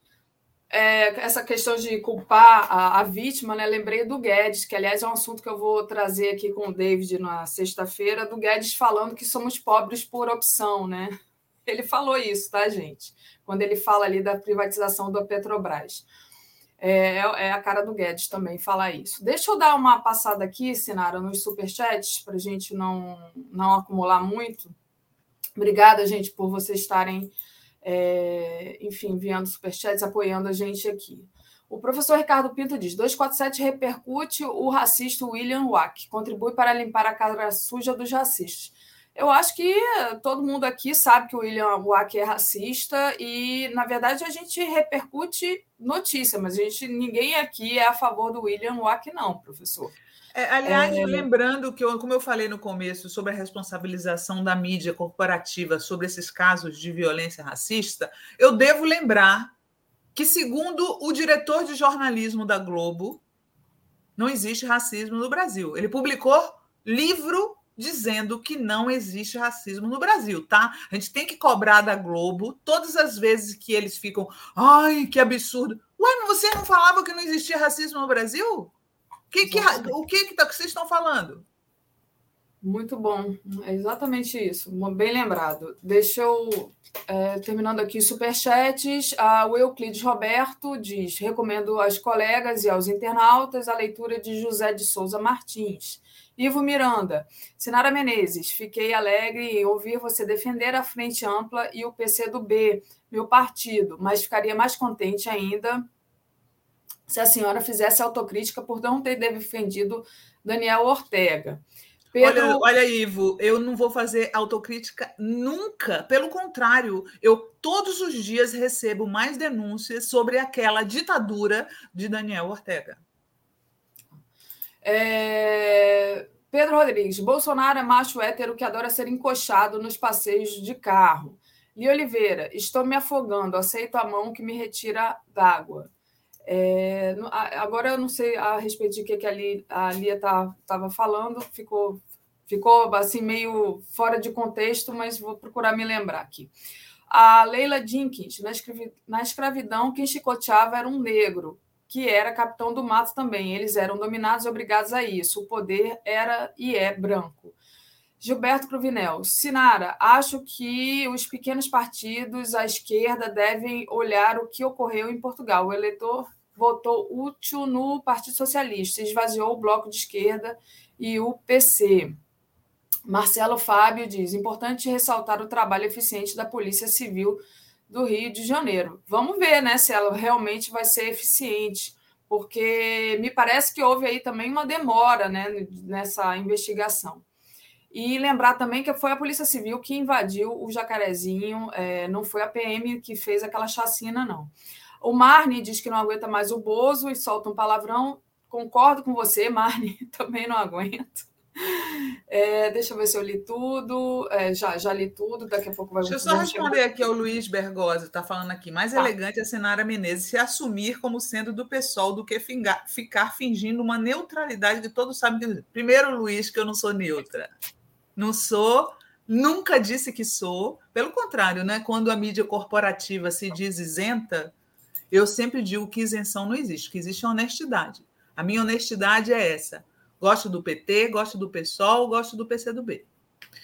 Partido de esquerda que uh, dá a volta e se encontra com a extrema-direita, não contem comigo.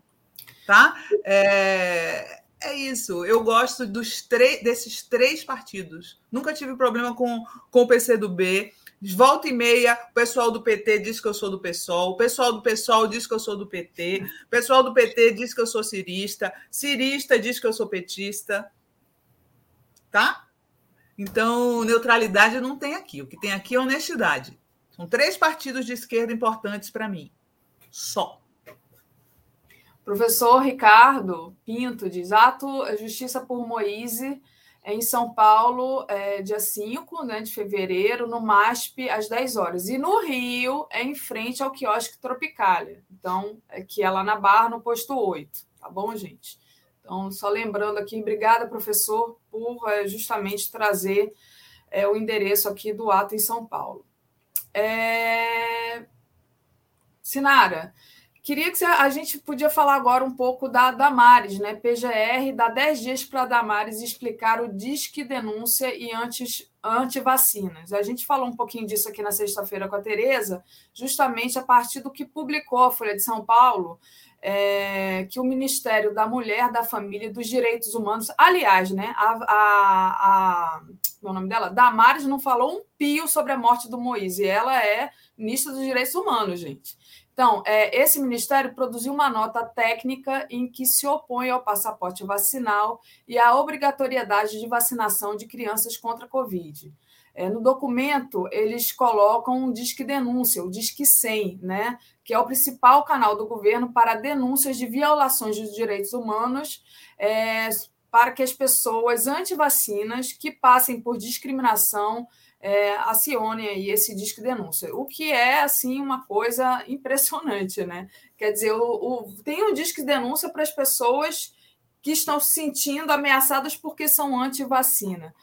É, então a PGR cobrou da, da Damares que ela tem que explicar isso, né? É, e eu, eu, particularmente, que eu até comentei isso na sexta-feira, vinha conversando com a. Eu sou coordenadora de escola, vinha conversando com a direção da gente devia ou não cobrar passaporte vacinal agora para o início das aulas. Eu fico pensando assim, gente, eu posso ser denunciada, né? Se eu pedir um passaporte posso ser denunciada para o governo da Damares, mas passo para você, Sinara.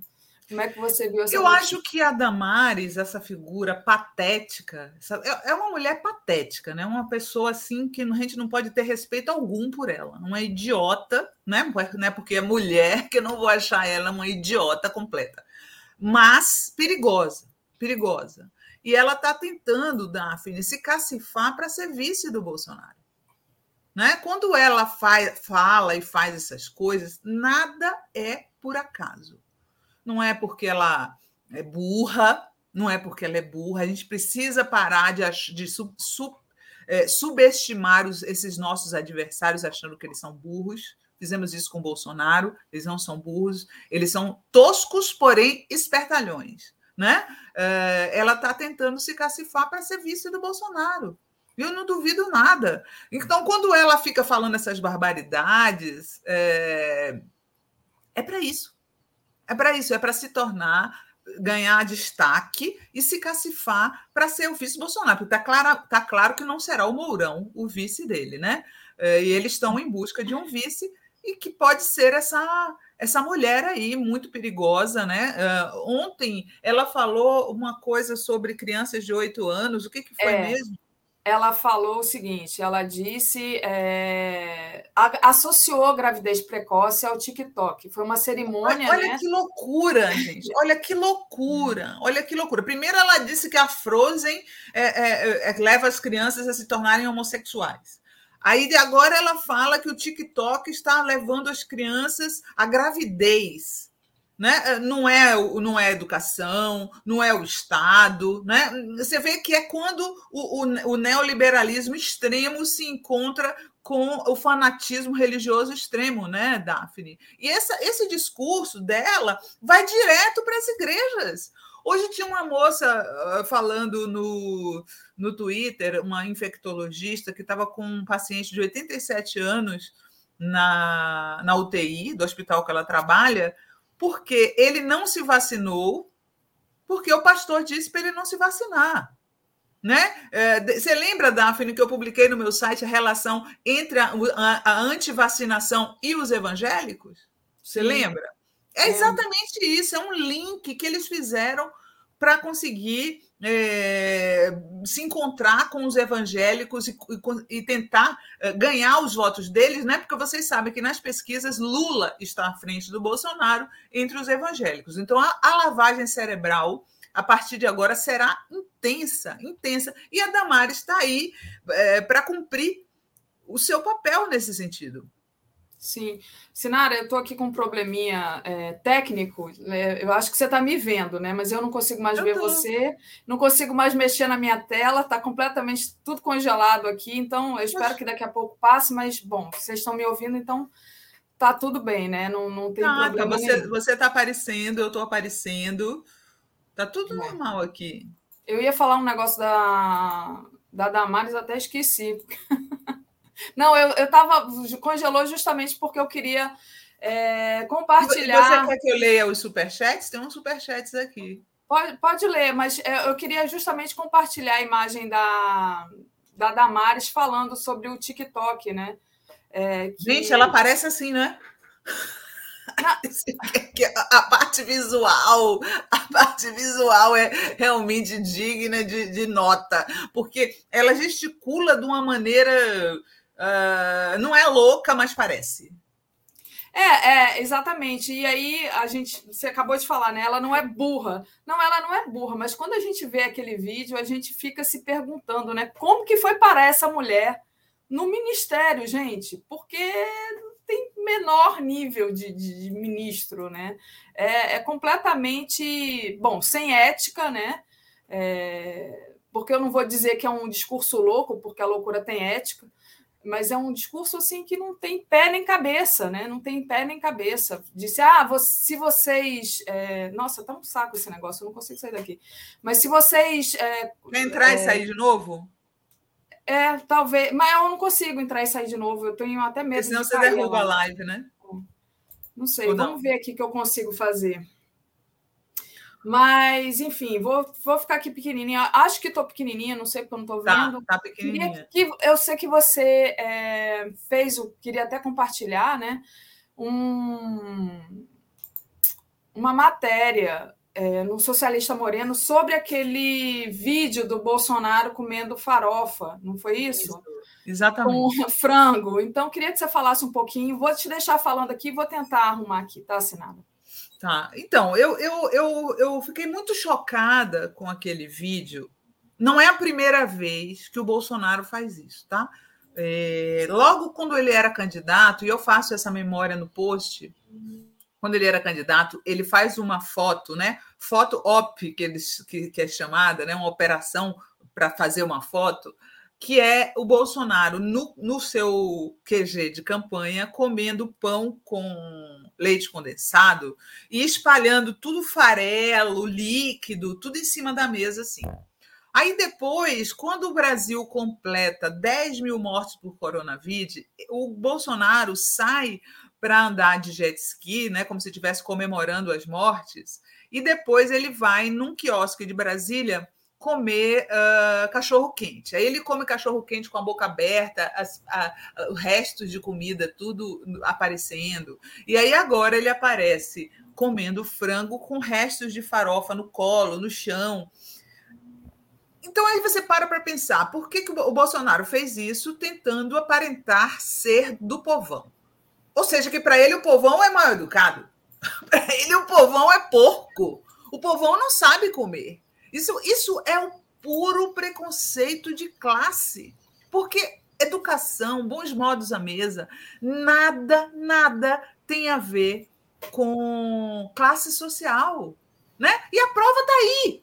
Um homem, um político profissional, acostumado a ir para jantares de todo tipo, regado à, à, à, à custa do dinheiro do povo, e não sabe comer com educação. Não sabe. Enquanto gente conhece tanta gente humilde, simples, que se comporta à mesa, o que é normal, porque receber educação em casa, bons modos à mesa é educação doméstica, isso não tem nada a ver com classe social. Mas para o Bolsonaro, o pobre, ah, vou fazer um vídeo aqui que eu pareça povão, vou derramar farofa para todo lado. É um insulto ao povo pobre do Brasil, Daphne, esse, esse vídeo. É um insulto e eu acho que as pessoas perceberam, porque a, a tag Bolso Porco subiu no Twitter, né? O, o, próprio ministro Fábio Faria, que tinha divulgado o vídeo, apagou o vídeo então o tiro saiu pela culatra. Quem é uma pessoa humilde, pobre, que se uh, enxerga nisso daí? Pelo contrário, você, o que, é que você vê? Você vê um homem de meia idade que não sabe nem comer farofa sem fazer sujeira. Imagina governar um país. Imagina governar um país. Se ele comendo farofa faz essa sujeira toda, imagina ele governando um país. Então, assim, eu, eu acho lamentável, lamentável a visão que a elite brasileira tem do povo. Acho lamentável. Ah, o povo não sabe comer, ah, o povo não sabe se comportar à mesa, não, não tem educação à mesa. Né? Eu venho de uma família simples, né? não é uma família pobre, mas é uma família de classe média baixa, né? E, e, e, assim, nós fomos todos educados a nos comportar à mesa, a não, a não, a não comer de boca aberta, a não derrubar farelo em tudo, sabe? Eu, eu, me sinto insultada com isso, sabe, Daphne? Eu me sinto insultada e acredito que muita gente do povo se sentiu insultada pelo presidente achar que eles são assim. Sem dúvida. É, e isso está né, tá provado, você até fala, não sei o que você falou, porque eu tive que sair, e deu certo, mas você até fala no artigo que isso tudo foi montado, né? Tá lá o, a uhum. presença do Carluxo. Vou compartilhar aqui uma, uma charge que eu achei tão interessante, que é essa daqui, peraí. Do Aroeira, né? Como sempre, genial. É, e aí tá lá o Bolsonaro comendo e tem os, as, as, enfim, os esqueletos, né? E o Carluxo aqui dirigindo, né? E digo mais, viu? Não é um insulto só ao povo, não. É um insulto aos porcos comparar esse animal aí, com perdão aos animais, com porcos. Sim. Que nem até... porcos, nem, nem porcos comem assim. Exatamente, exatamente.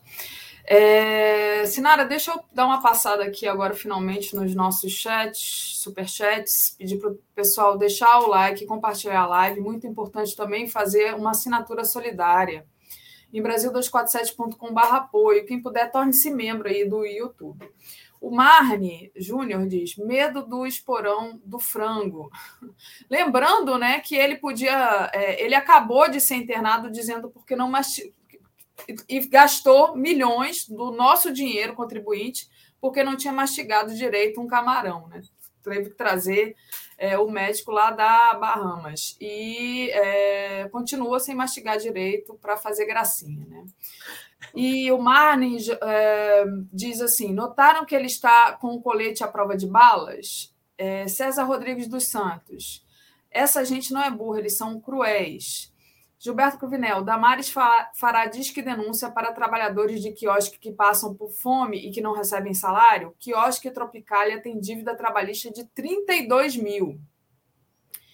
Uh, o Ricardo está aqui colaborando com a gente. Lia Oliveira diz que é uma louca perigosa. Fátima Xavier, Sinara minha deusa, não dê palco para palhaços. O mãe, é, Silva diz todo meu apoio, Sinara. É, e é isso, acho que eu já li todos aqui. Muito bem. E, ah, e tem um outro aqui e tem um membro. Muniz Almeida, obrigada. O Romel Pinheiro diz: ele foi expulso do exército por causa dessa imundície. Não foi por um imundície, pior ainda, né? Que ele queria explodir. Lambanceiro, lambanceiro. Essa é a verdade. A gente tem um, um presidente lambanceiro em todos os aspectos, né? O Bolsonaro faz lambança. Sim. Tem um outro aqui do Bruno, Damares é o joio entre o trigo, usa a religião para o mal. Todos eles, né? Todos esse, esses religiosos, todos esses cristãos, esses homens aí é, evangélicos que estão na política, eles usam a religião para a política, com certeza. É, deixa eu trazer aqui um último assunto para você, Sinara, que é a questão do Moro, compartilhando aqui. Daqui a pouquinho eu trago a Tereza, que já está aqui na sala de espera para dar um oi para a Sinara. Deixa eu só falar uma coisa aqui, Daphne. Faz um tempinho que eu fiz um, um quando o Bolsonaro mostrava as imundícies dele, né? É, assoava o nariz e apertava a mão dos outros na Covid, não usava máscara. Eu comparei ele com um personagem antigo é, dos anos 70, que era o Sugismundo, né? O Sugismundo do Planalto. Ele é, ele é um cara. E aí eu falei assim: nossa, o Bolsonaro deve ser aquele tipo de homem, porque teve, teve alguém aqui que falou assim: imagina as partes íntimas, não? Pedro Ayrton, imagina a sujeira das partes íntimas. Não quero nem imaginar, Pedro, mas mas o Bolsonaro parece aquele tipo de cara que coça o saco e depois aperta a mão das pessoas. Sabe?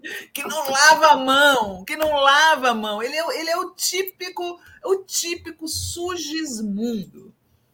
Tá lá, eu dei um Google agora, tá o Sugismundo do Planalto, é só botar Socialista Morena Sugismundo do Planalto, vocês vão achar com a, com a desenhozinho do. É muito Sugismundo. legal, porque o Sugismundo é, tinha uma campanha de vacinação que outro dia veio à tona, da época dos militares, da época os militares nunca foram contra a vacina, pelo contrário, uh, aparece todo mundo sendo vacinado, e quem é que se recusa a vacinar?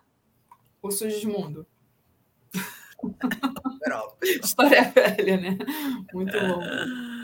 É, ah, deixa eu ler aqui, peraí, esse daqui, que é o do João Pedro, é, o nosso desenhista oficial aqui. Ontem eu, eu, emocionei muita gente quando eu resolvi fazer um desenho em homenagem ao Moise Kabangabe, é, depois eu vi a notícia sobre o assassinato dele. Então, é, obrigada, João Pedro, pelo desenho. Tá nas matérias do 247. Daqui a pouquinho eu procuro aqui e coloco o desenho do João Pedro.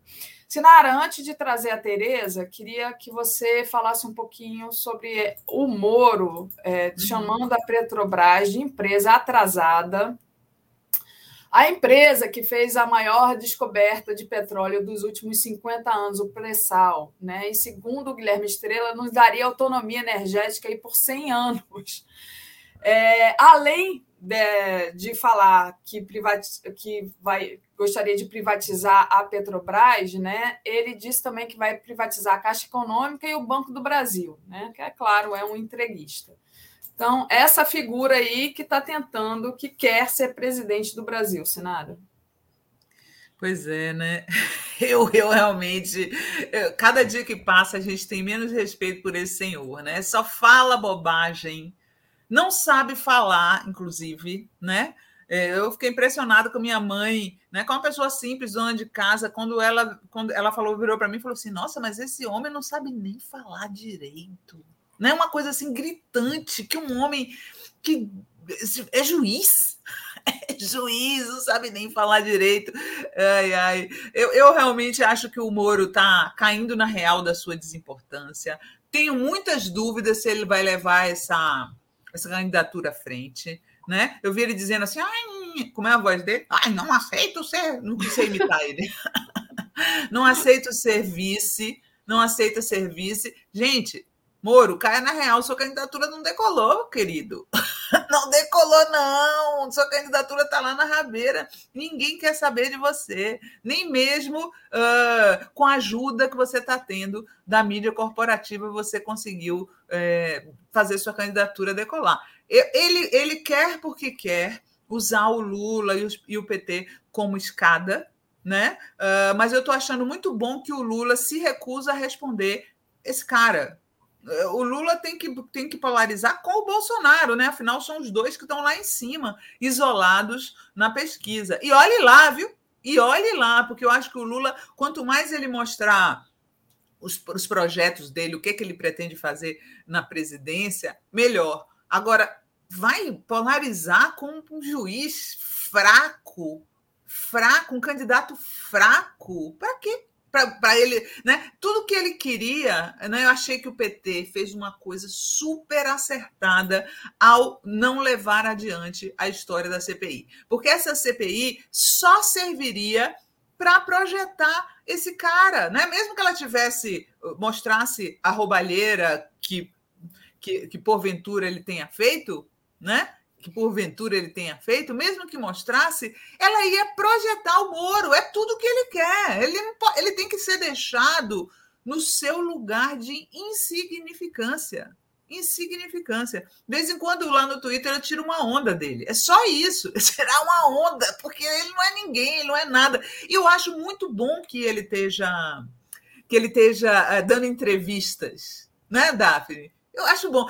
Vocês já viram quando ele pergunta assim para ele: o que, que você vai fazer no governo? Ele, Vou chamar uma força-tarefa. Era isso que eu ia falar com você agora. Isso. Tudo ele vai chamar uma força-tarefa. Ah, o que, que você a violência pública, vou fazer uma força-tarefa, né? Não sabe nada. Economia, vou fazer uma força-tarefa. Ele não tem programa, gente, ele não tem conteúdo, né? Ai, ai. É, é isso. O... Peraí que eu ia colocar aqui o Anderson Gonçalves diz: hoje é dia de manjar. Não, homenageamos, contei a história até da minha vovó aqui, Anderson. Se você quiser voltar um pouquinho, depois você vai ouvir. É, e tem aqui também o superchat do professor é, Glauco Silva: Marreco Moro já virou galinha, não decola. Quack, quack, quack. O Bruno diz, Bruno Moraes, Bozo é tão vagabundo que não toma banho. Rita de Cássia colaborou aqui conosco.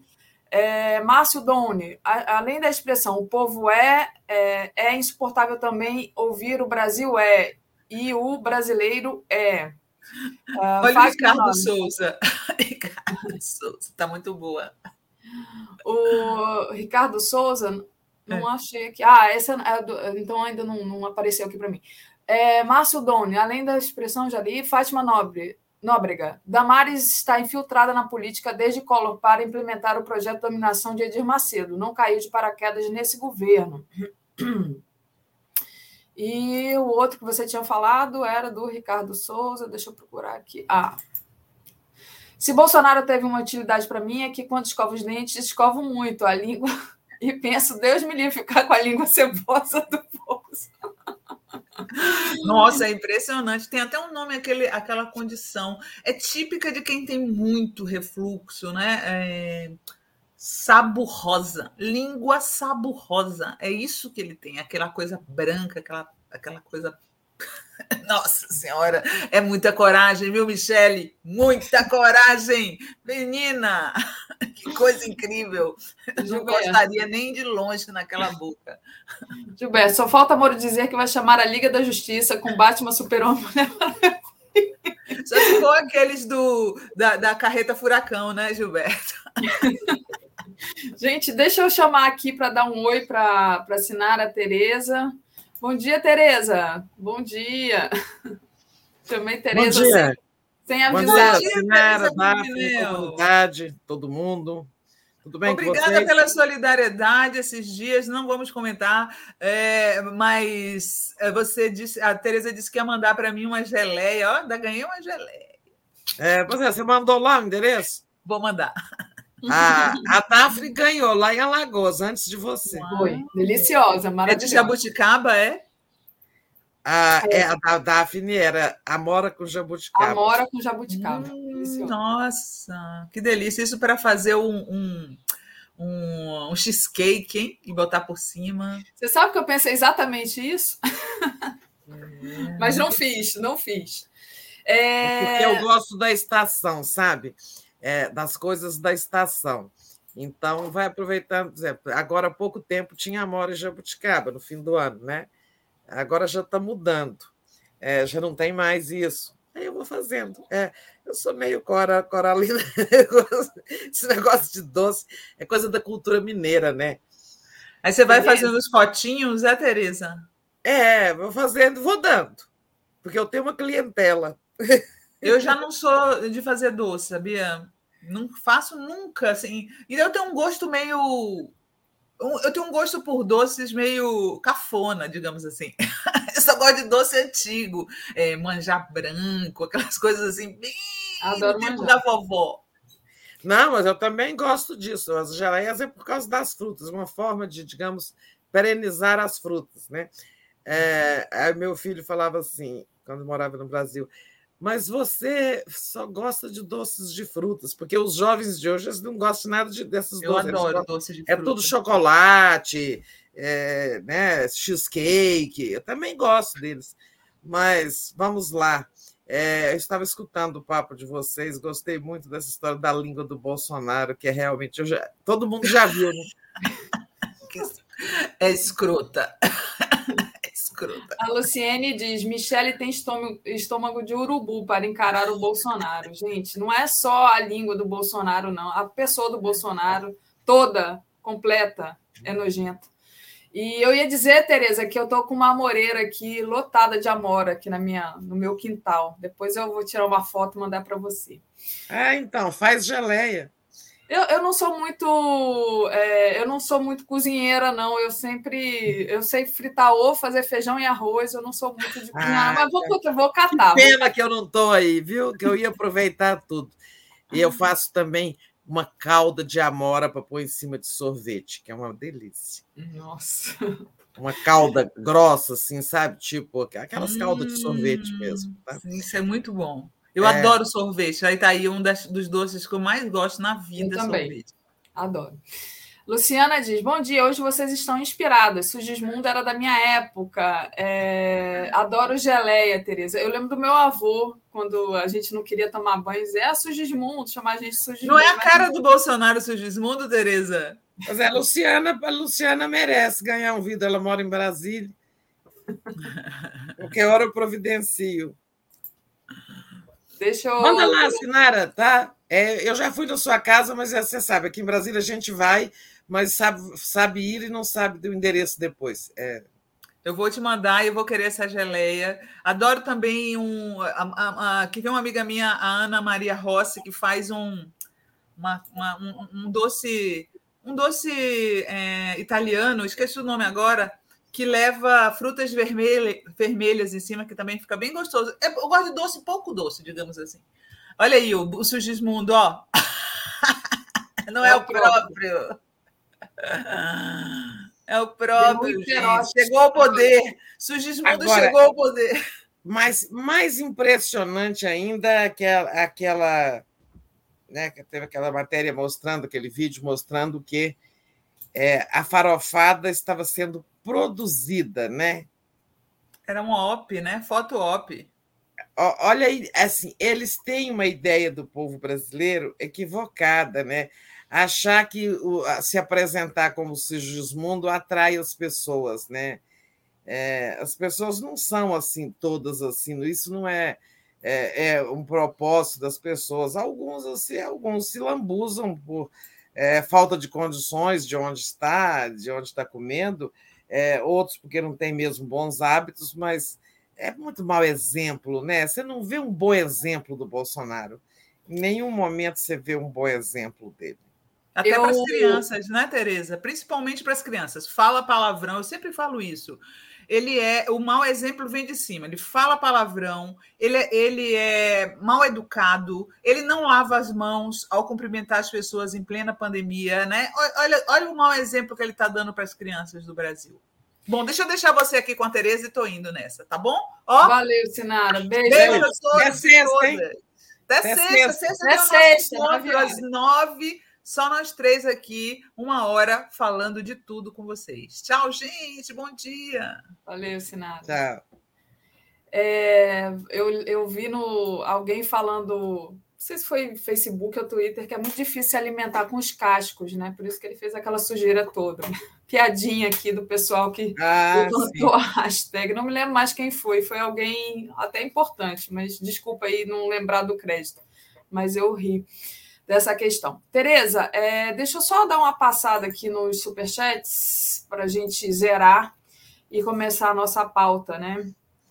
Então vamos lá, lembrando que também é importante vocês deixarem a, o like e é, compartilhar a live. É, vamos lá. O Wagner Alves Maciel, um recado para o bolso. Somos pobres, porém honrados. Boa. Maria Andréia Nogueira manda um superchat aqui. Maria Andréia, a gente não vai comentar essa questão, mas eu agradeço demais o apoio, né? É, Gilberto Cruvinel, quando ouço falar em doces caseiros, lembro de Dona Lola, romance Éramos Seis, que recebia a mãe em tapetininga, goiabada, marmelada, pessegada, seis tijolos. Uh, Marne Júnior diz: muito orgulho de vocês, gurias. Paralelo 30, Porto Alegre, Rio Grande do Sul. Então, obrigada, gente, aqui pelo apoio. Vamos lá, acho que tem outro aqui. Deixa eu ver. Ana Maria Cunha Lana, que entrou como membro. Muito bom. Então, obrigada. E o Wagner eu já tinha lido. Tereza, começando o nosso dia aqui, né? Falar sobre é, Supremo. O Supremo abriu o ano judiciário ontem com a fala do Fux em defesa de eleições limpas e sem atentados à democracia. O Congresso reabre hoje para um ano de poucas deliberações por conta das eleições. Então, traz para a gente aí essa, essas duas, esse começo de ano, finalmente. É, então, depois das férias, né, das instituições que tiram férias, como o Congresso e o Judiciário, é, ontem teve a reabertura do, do, do, ano, do ano judiciário, né? É, e o Bolsonaro, é, por conta da, daquela querela com o ministro Alexandre, de Moraes, que o mandou depor e ele não foi ao depoimento e tal, ele cancelou a participação na solenidade do Supremo, né? Já noticiamos isso. É, e hoje prossegue essa retomada de trabalhos né? É, com o Congresso. Né? É, o Congresso faz sempre anualmente uma solenidade, é uma solenidade bonita, né? ali mas esse ano vai ser por causa de pandemia, é semipresencial, só as autoridades estão lá, a maioria dos deputados vai acompanhar pela internet. É, mas é geralmente é uma solenidade muito bonita, com as bandeiras hasteadas dos, de todos os estados da federação, aquela entrada ali, tapete vermelho e tal, depois tem os discursos. Hoje devem ir lá, né, prestigiar o Congresso, o Bolsonaro, o Fux, né, presidente do Supremo, e o Procurador-Geral da República. É, quem fala nessa solenidade? É, o presidente, é, os presidentes convidados dos outros poderes, quer dizer, Fux e, e, e Bolsonaro, fazem uma mensagem. É, é nessa cerimônia que o, o, o, o executivo, o poder executivo, apresenta ao Congresso a sua mensagem, né, que é um documento oficial, né, é, aquela que nos Estados Unidos se chama o Estado da Nação, né, lá também tem essa prática, é, e, e, esse, esse documento, mensagem ao Congresso, gravado na reabertura, geralmente é o documento, geralmente não, ele deve ser é, um documento em que o o governo apresenta sua programação para o ano que faremos esse ano. Bom, esse ano a coisa mais importante é a eleição. Né? E depois fala os presidentes da Câmara e do Senado. Né? Qual a importância da retomada dos trabalhos do Congresso? Né? Tem, muito, tem pauta muito acumulada, tem muitos assuntos lá e tal, mas não é um ano que devemos, é, em que devamos esperar muito resultado legislativo, né? muita votação. Não vai acontecer isso, porque praticamente o Congresso funcionará o primeiro semestre. E mesmo no primeiro semestre, ó, todo mundo com a cabeça na eleição, né? com a cabeça no seu estado, na sua própria campanha, ou nas questões nacionais, para aqueles que são dirigentes partidários e têm funções assim é, relacionadas com a eleição nacional também, né? e não só a sua eleição. Então, não vai ter muito resultado. É, não vai ter. Sobretudo de, de matérias antipáticas. Né? Não vamos ver matérias antipáticas serem votadas esse ano. como, por exemplo, PEC 32, da reforma administrativa, né? não vai acontecer, porque é aquela que mexe com os direitos dos servidores, é, deprecia muito os serviços públicos, né? É, não é só porque tira direitos dos servidores, ela também desqualifica os serviços que devem ser prestados pelo Estado à população, né? É, isso não passa. Como também não vai passar a reforma tributária. Reforma tributária é uma matéria que envolve a, a repartição de, de recursos, de impostos, entre é, a União, os estados e os municípios, né? Ah, e também fixa alíquotas, aumenta ou diminui impostos e tal. Em suma, mexe em todo esse sistema de tributação isso não, não tem ambiente para uma matéria dessa, que é muito complexa, envolve conflitos, disputas, né? não passa. Né? O que, que é, a gente verá é, mobilizar o Congresso é, serão as matérias é, que possam, digamos, trazer algum alívio para a população nesse, movimento, nesse momento de tanto sofrimento. E um dos grandes problemas que a população enfrenta, aí não estamos falando da população como um todo, né? É, e não, não estamos falando só dos, dos que estão na penúria, do desemprego e, do, e da miséria e tal. Estamos falando assim, da, é, da classe média baixa para cima, problema dos combustíveis, né? É, mas, na verdade, o problema dos combustíveis, mesmo quem não tem carro, né? não precisa comprar, comprar combustível, está sendo vítima desses preços exorbitantes, porque eles geram uma inflação que é repassada para todos os alimentos que são transportados nesse país sobre rodas, né? E, então ele vai impactar lá na frente o preço do arroz, o preço do óleo, né? É, o preço de tudo, do pão, de, dos alimentos em geral e também outros produtos que são transportados, medicamentos, tudo, tudo tem um custo frete, né? Então não é só quem tem carro que paga é, por esse preço, por essa política da Petrobras exorbitante.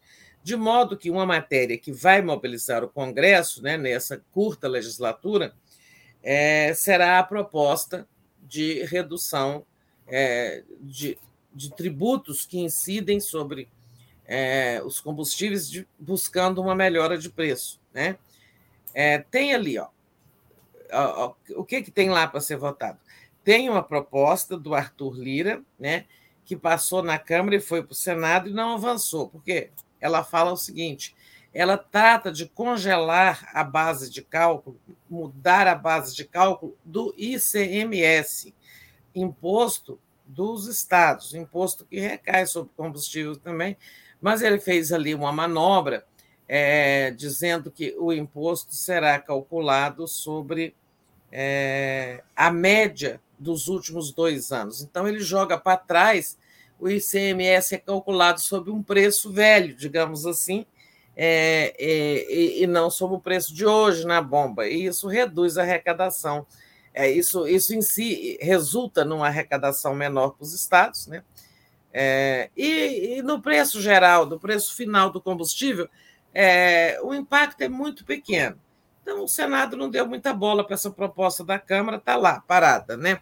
Agora tem a proposta do Bolsonaro.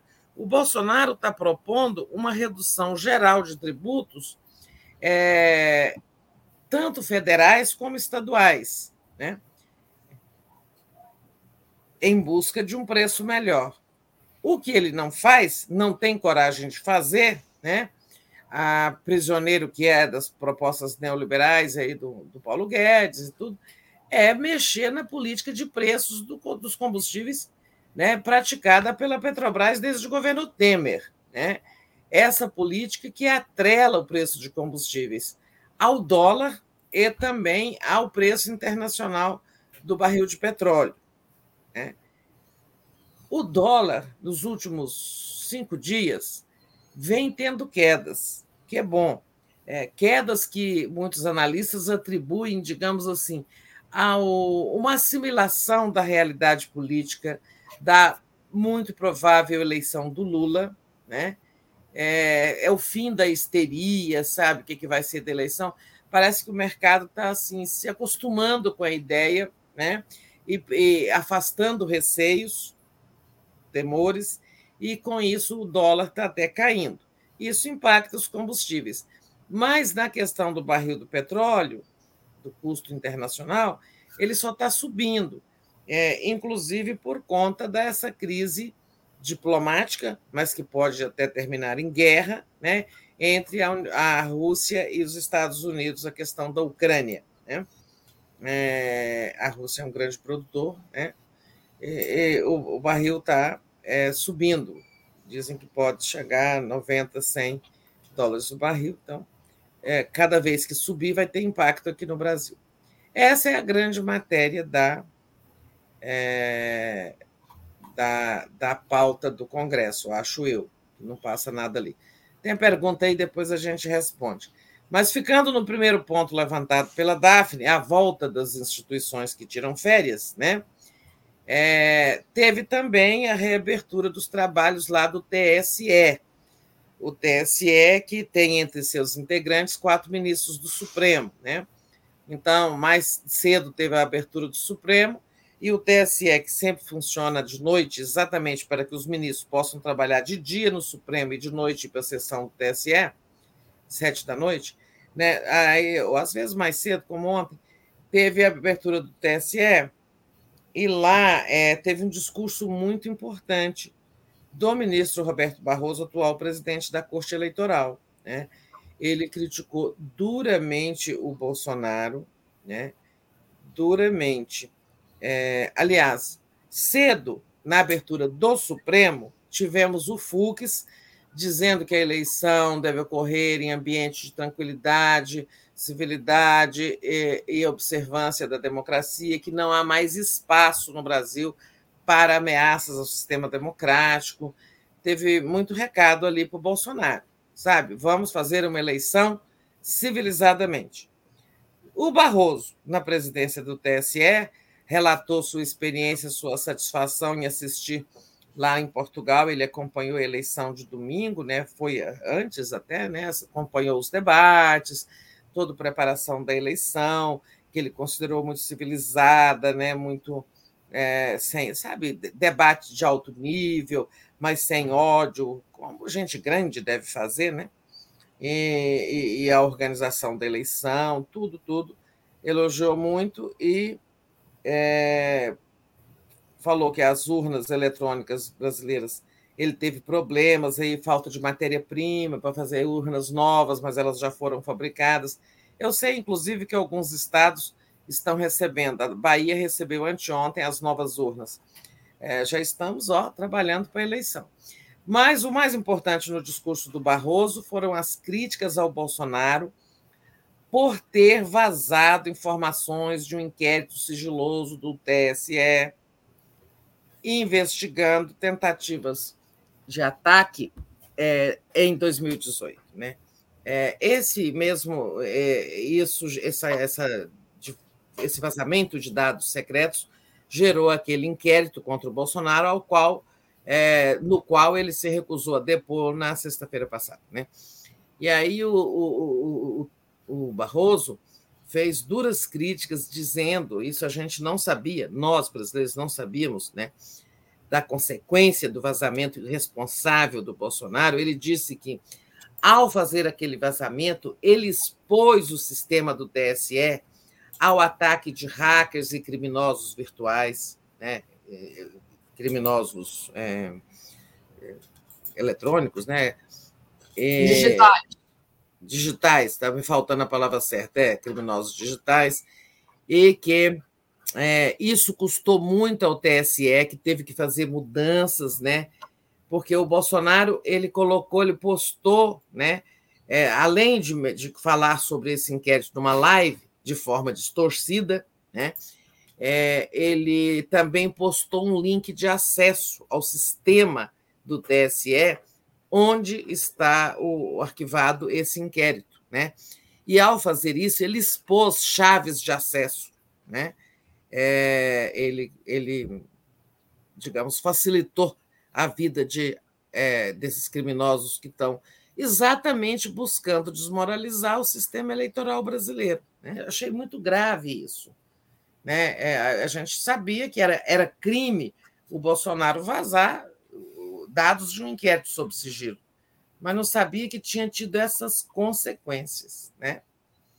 É, enfim, aí hoje teremos daqui a pouco a abertura agora do Congresso e com isso um funcionamento né, aí normal das instituições, fim de férias, é, num ano bem especial, muito importante para o nosso futuro.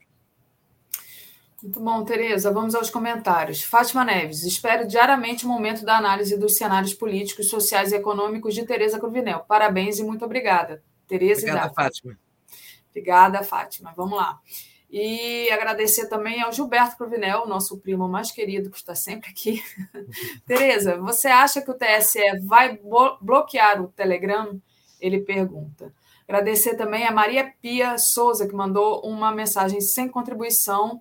E duas questões aqui da Vânia Barbosa. A primeira, é, que eu sei que Tereza vai é, se alongar sobre isso, né, vai aprofundar. O STF concederá mais prazo para viabilizar a federação? E ela pergunta também: sem a federação, haverá prejuízos para o PT e os outros? Então, Tereza, a questão do Telegram e a questão justamente é, do, é, do prazo também para a formação das federações, que foi um pedido do PT, né? É, e já estava na nossa pauta esse assunto, né, Daphne? É, é, é, esse, esse julgamento que acontecerá hoje, né, do prazo. É, mas respondendo antes ao Gilberto é, sobre eh, Telegram, ó, ontem o ministro Barroso voltou a falar disso, né? Ele que está pensando em é, tipo é, pedir a saída do, do, dessa, desse aplicativo desse, do Brasil, né? Ele disse que de duas uma, ou o Telegram se instala no Brasil, abre escritório, como eu digo, cria um CNPJ brasileiro, nomeia responsáveis, ou né, oficialmente, deve existir, mas né, nas sombras. É, e se sujeita às autoridades brasileiras, se sujeita à lei brasileira, inclusive porque se houver, né, por exemplo, a, a, o uso criminoso dessa plataforma, qualquer coisa, tem que ter responsáveis, né? O responsável tem que ser conhecido ou então é, ele pedirá o desligamento da, do, do Telegram, a saída do Brasil, proibirá de continuar operando no Brasil. Né? É, a gente não sabe, né, Gilberto, se é, isso realmente é possível nesse mundo da internet, né, que assim, sobre o qual os governos nacionais acabam tendo muito pouco controle, né? É, é, eu não sei se na prática o ministro conseguirá fazer isso, mas ele parece determinado né, a uma coisa ou outra. Como ele disse ontem, ou sai do país ou então se sujeita às nossas leis né, é, e, e, e, e, assume responsabilidades. Agora, operar quase que clandestinamente, como está sendo, não dá. Né? De forma que, sim, vejo nele disposição para enfrentar o Telegram que atua no Brasil sem ter um escritório de representação, sem ter um, um, um chefe, um responsável, e que e para, assim, para essa plataforma o bolsonarismo está migrando, estimulado pelo presidente, por seus filhos, né, com tudo indica que com a clara intenção de usar este aplicativo, esta plataforma, e não mais o WhatsApp, é, como fizeram nas eleições de 2018. WhatsApp, o seu CEO no Brasil, já esteve com o ministro Barroso e firmaram ali um acordo de cavalheiros. O, o WhatsApp se comprometeu a combater disparos em massas, é, além das fake news e tudo mais. Parece que tem uma relação ali né, de compromisso né, sendo estabelecida com o, TSE para que a plataforma não seja utilizada criminosamente. O Telegram é isso Claro que ele, é, o ministro está dando um tempo para ver o que, que acontece, né? Até porque na situação atual não tem como conversar com o Telegram, né? Que não tem responsável no Brasil. E o ministro, em outro momento, não foi ontem, disse que tinha procurado contato e não tinha conseguido falar com responsáveis internacionais pelo Telegram. Mas vamos ter esse assunto aí mais à frente. Bom, agora vamos àquele outro ponto, né, Daphne? Quem foi mesmo que levantou o assunto do prazo das. Foi a, foi a Vânia Barbosa, né? É, o STF considerar mais prazo para, a, para viabilizar a federação foi a pergunta da Vânia, né? Vânia Barbosa. E é o TSE, né, Tereza? É o TSE. Então, Vânia, é, eu estava dizendo, isso está na nossa pauta, a gente ia tratar disso, é, informando que hoje, na sessão de hoje, o TSE deve julgar essa matéria, está pelo menos está previsto, né? é, que essa agenda, entre, que esse ponto entre na agenda, né, seja uma deliberação de hoje. Então, o que, que acontece? Né? É, o, a lei votada pelo Congresso, que criou as federações, ela estabeleceu que poderia ser até as federações serem registradas até a época do registro das candidaturas, até as convenções, que é até é, junho, junho, julho. É, o ministro Barroso, ao apreciar uma ação que questionava a legitimidade das federações, ele fez também uma espécie de regulamentação. E nessa regulamentação disse ele que determinou ele que o prazo seria abril, né? que é o mesmo prazo para registro de partidos. Então, ele fez um raciocínio correto, dizendo: olha, se partido pode ser registrado até abril, federação também. Só que esse é o primeiro ano né, da, de experiência com as federações, no, né, uma experiência inédita, não existe, nunca foi tentada, testada, e o PT, às voltas com suas dificuldades para fechar a federação com a PSB, né, é, entrou com esse pedido de mais prazo junto ao TSE pelo menos nesse ano, é, esse, aliás, pelo menos não, disse o PT na sua, na sua argumentação, que é razoável o raciocínio do ministro, se abriu, para os outros anos, tudo bem, mas que para esse ano eles queriam mais prazo, né? para poder discutir com os partidos como é que vai funcionar a federação e tal. É, e, e é, isso vai ser decidido hoje. Se houver mais prazo, é, é, é, bom para partidos que estão tentando formar federações. Né? Por, até agora, pelo que a gente sabe, só no campo da esquerda. Né? Tem essa PT, PSB, PCdoB e PV, e tem também o PSOL e o Rede Sustentabilidade também negociando uma federação. Né? Vamos ver o que decide o TSE. De qualquer forma, a federação PT-PSB avançou muito, eles conseguiram chegar a, a, a aos acordos mais importantes, né? inclusive sobre como é composta a direção, a direção da federação. Né? Então, chegaram a uma fórmula, será assim, o PV terá quatro membros, o PCdoB quatro, indicados nessa direção, o PSB, algo assim, o PSB 8 e o, P, e o PT 12, ou coisa assim. É, em suma, porque isso é proporcional ao número de deputados de cada partido. Né?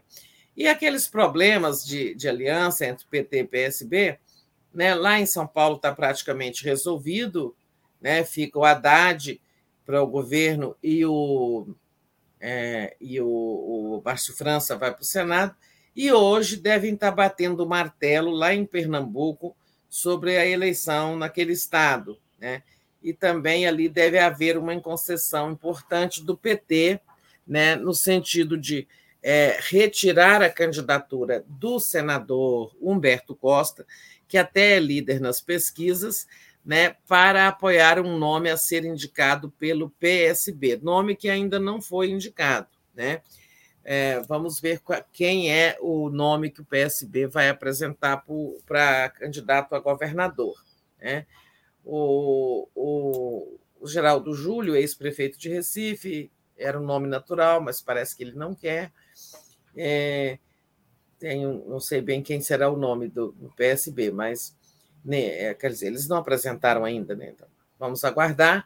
E a Marília Reis, deputada do PT, iria para o Senado, né? Então, assim, os problemas estão bastante removidos, independentemente dessa concessão de mais prazo pelo TSE. Então, acho que está respondida aí a questão. Não, tem algo mais sobre federações que eu quero falar. Olha só, eu estava dizendo, as federações estão sendo negociadas é, apenas no campo da esquerda. Eu não sei de nenhuma federação de direita ou de centro-direita até agora. Né? É, uma coisa é a fusão é, PSL e democratas. É, isso é fusão de partidos, não é federação. E até parece que está fazendo água esse negócio, essa fusão. Né? É, mas federação eu só sei das que estão negociadas, essas, que, essas duas que eu citei. Né? A direita percebeu que as federações são boas para a esquerda. Né? É, elas não só permitem que partidos pequenos históricos, como PCdoB, PV, Rede, sobrevivam né, à cláusula de barreira que exige a obtenção de 2% do total de votos nacionais em pelo menos nove estados da federação. Né? É, isso é difícil né, para pequeno partido, para um partido, a rede, que só tem uma deputada na Câmara. Né? É, então, mas a federada, né, digamos, na, dentro de uma federação, é, os votos totais da federação é que contam, né? Então o partido fica ao abrigo da cláusula de barreira.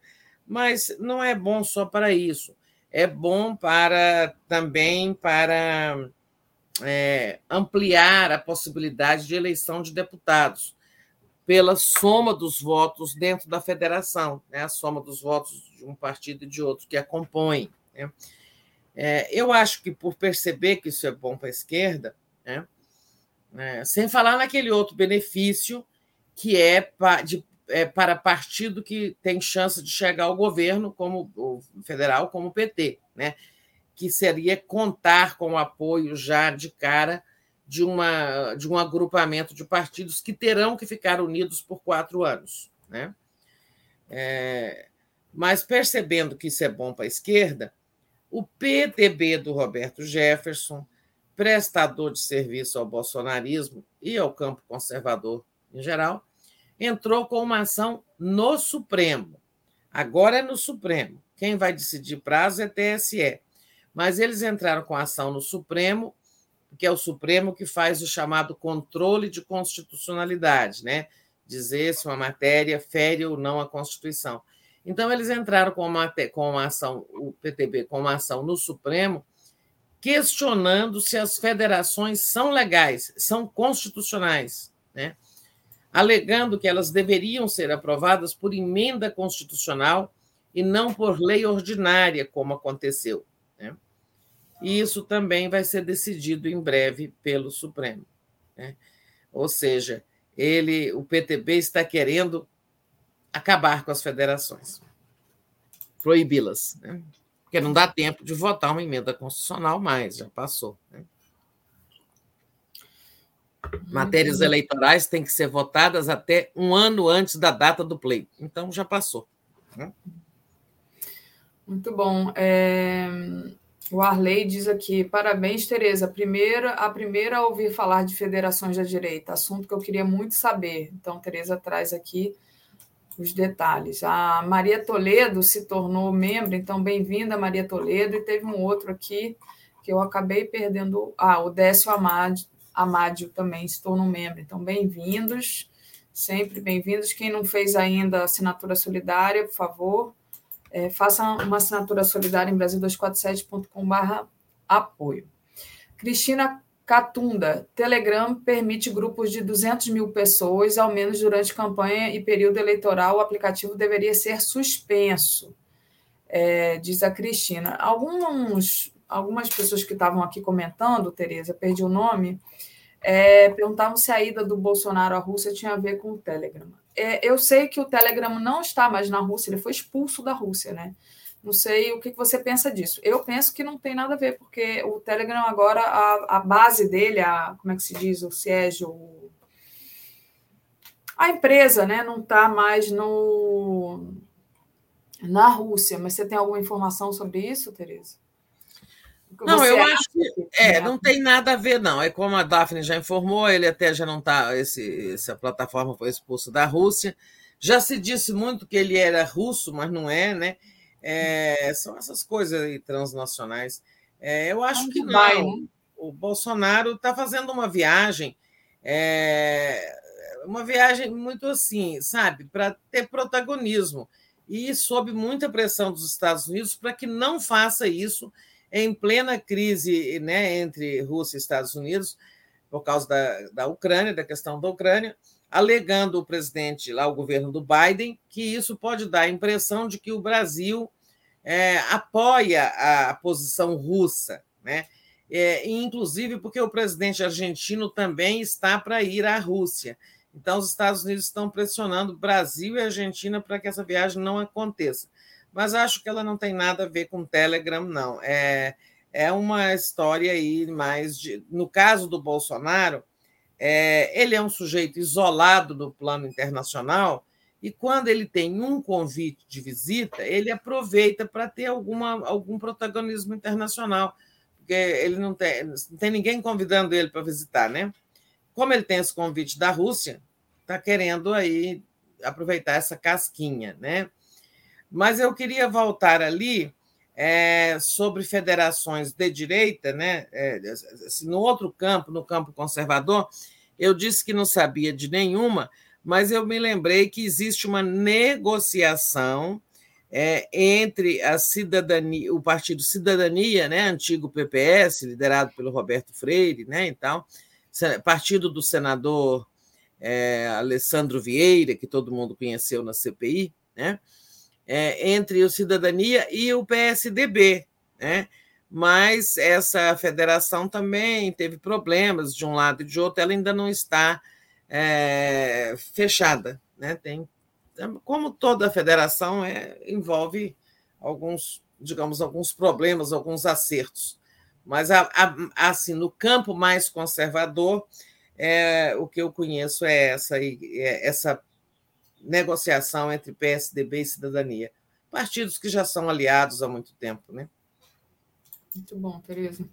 Tereza, você já falou aí da questão do PT PSB é, em Pernambuco que estão negociando e está avançando. Eu queria que você falasse agora um pouco do avanço da unidade da esquerda, né? O Lula encontrou com bolos é, e, inclusive, comentei aqui mais cedo, é, em sintonia, Lula e Boulos publicaram a mesma foto no Twitter. Né? Como é que você vê aí esse avanço de alianças da esquerda, Tereza? É, pois é, eu acho que as coisas estão, é, estão tomando seu rumo natural, né?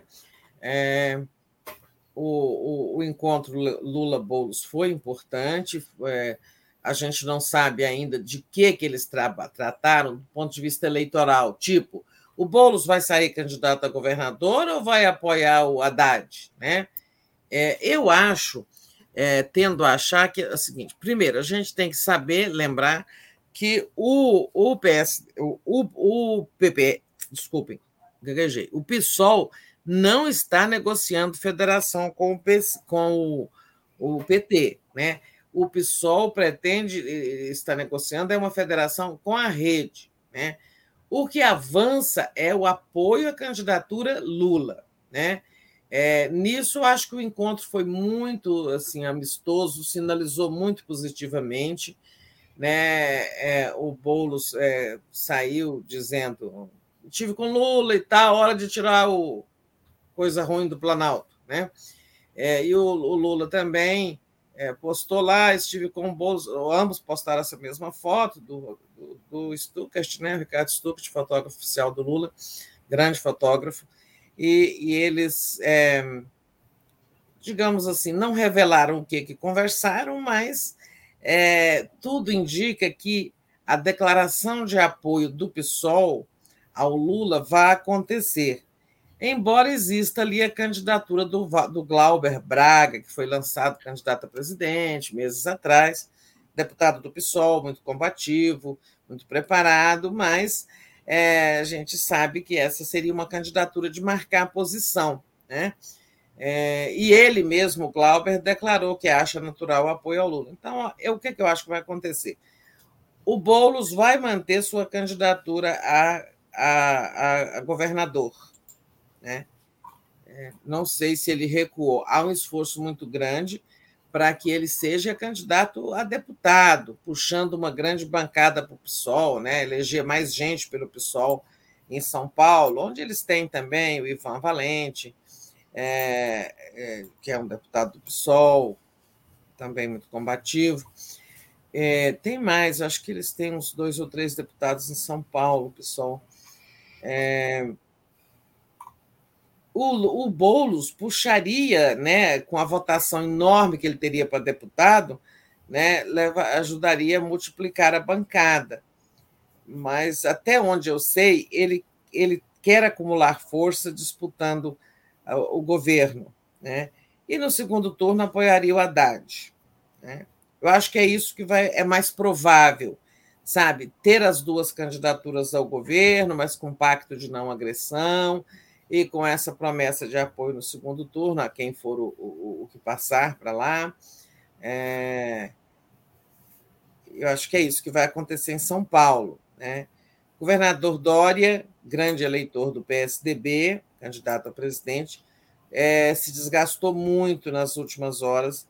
É, não com as chuvas é, exatamente, porque essas não são, né, não são assim, digamos, culpa de um governador, embora tenha, exista a, a, responsabilidade por não ter feito obras de prevenção, né? Mas, é, sobretudo por esse, esse acidente lá no metrô, né? Que é uma evidência de falta de planejamento, de obras feitas de forma trabalhada e tal. Isso desgastou muito esse acidente lá, a cratera que se abriu na marginal é, do Rio Tietê, ou é do Rio Pinheiros, não sei de qual daqueles dois rios lá. É, então, a, a, ele está desgastado aí. Eu acho que o candidato dele vai sofrer um pouco os respingos desse desgaste. Mas é isso que eu acho que vai acontecer é, é, entre PSOL e PT. Né? De qualquer forma, nós temos assim é, esse avanço da unidade de esquerda, né? com a federação saindo, PT, PSB, PDT, o PDT, ó, PCdoB e PV, né? Há acertos nos estados, né? É, e também essa, digamos, eu acho que tem é, um pacto com o PSOL. Né? O PSOL não quer entrar para a federação porque é, na federação tem que ter um candidato único a governador da federação. E o PT, o pessoal quer lançar candidatos a governador nos estados em que puder para alavancar a eleição de uma grande bancada. Né? Então, essa é, acho que o principal motivo deles é esse, tem é, uma, uma estratégia de crescimento. Né? Exatamente. É Muito bom, Tereza. Mais detalhes né, sobre isso. Deixa eu só ver se tem mais algum superchat aqui. Já pedindo para o pessoal deixar o like e compartilhar a live. Não, estou zerada de superchats. Tereza, é... e o Bolsonaro, hein? que sobrevoou as áreas atingidas e desceu em Francisco Morato, né, é, onde o ministro dele anunciou que não vai repassar os recursos ao governo do estado para a emergência, né? É o famoso IDAI do governo Bolsonaro, né? É. Diz que vai ajudar diretamente as prefeituras. A briga dele lá com o Dória, né? E para completar, disse que as pessoas construíram em áreas de risco não tiveram visão de futuro. Quer dizer, é o que eu falava mais cedo com a Sinara. Esse governo Bolsonaro, eles adoram culpar as vítimas, né? É, morreu porque quis. É. é, morreu porque quis. Foi lá construir o barraco na área de risco, né? Porque quis, né? Podia ter construído na área nobre, né, Tereza? É, é. Impressionante, né?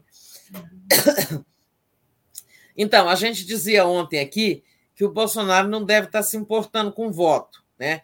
Porque ele não foi na Bahia, não foi em Minas e tal, e mas agora acabou indo ontem é, sobrevoou as áreas lá do estado de São Paulo, desceu em Francisco Morato, e esse ministro dele, Rogério Marinho, disse assim, na cara dura, que não vão dar dinheiro para o Dória, né? os 500 milhões que o Dória pediu para, em suma, socorrer ali toda a tragédia causada pelas chuvas, gente desabrigada, obras precisando ser feitas, casas precisando, moradias precisando ser providenciadas e tal.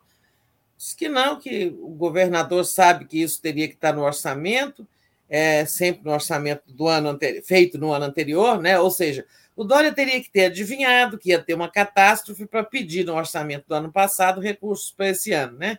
Olha, olha o jeito que eles raciocinam. É claro que não, isso aí é recurso emergencial, é do fundo de reserva de emergência que o orçamento tem. Né?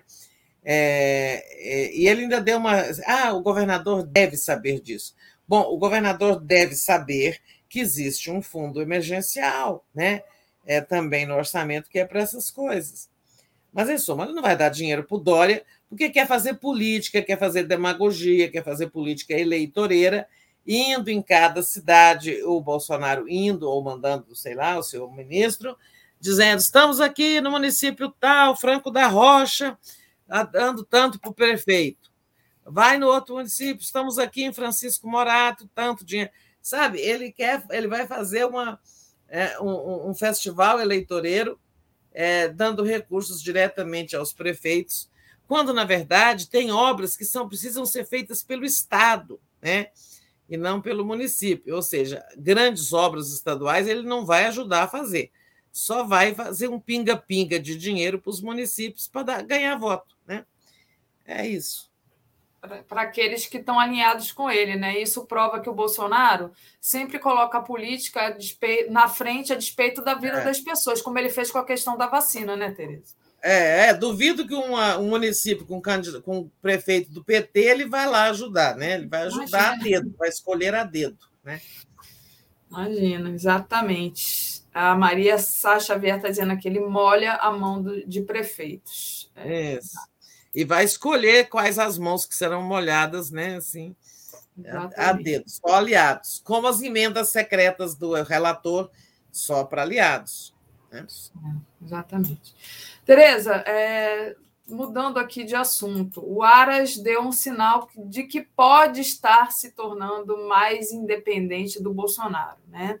Ele opinou a favor da proibição de que o presidente da Fundação Palmares, o Sérgio Camargo, nomeie e demita servidores por conta do seu reiterado assédio moral. Né? É, o, esse, esse, esse Sérgio Camargo é realmente, por falta de outro adjetivo mais educado, lamentável, Tereza. E aí o Aras é, opinou. Queria que você falasse um pouco se você realmente acredita nessa possível tomada de, de rumo do Aras aí?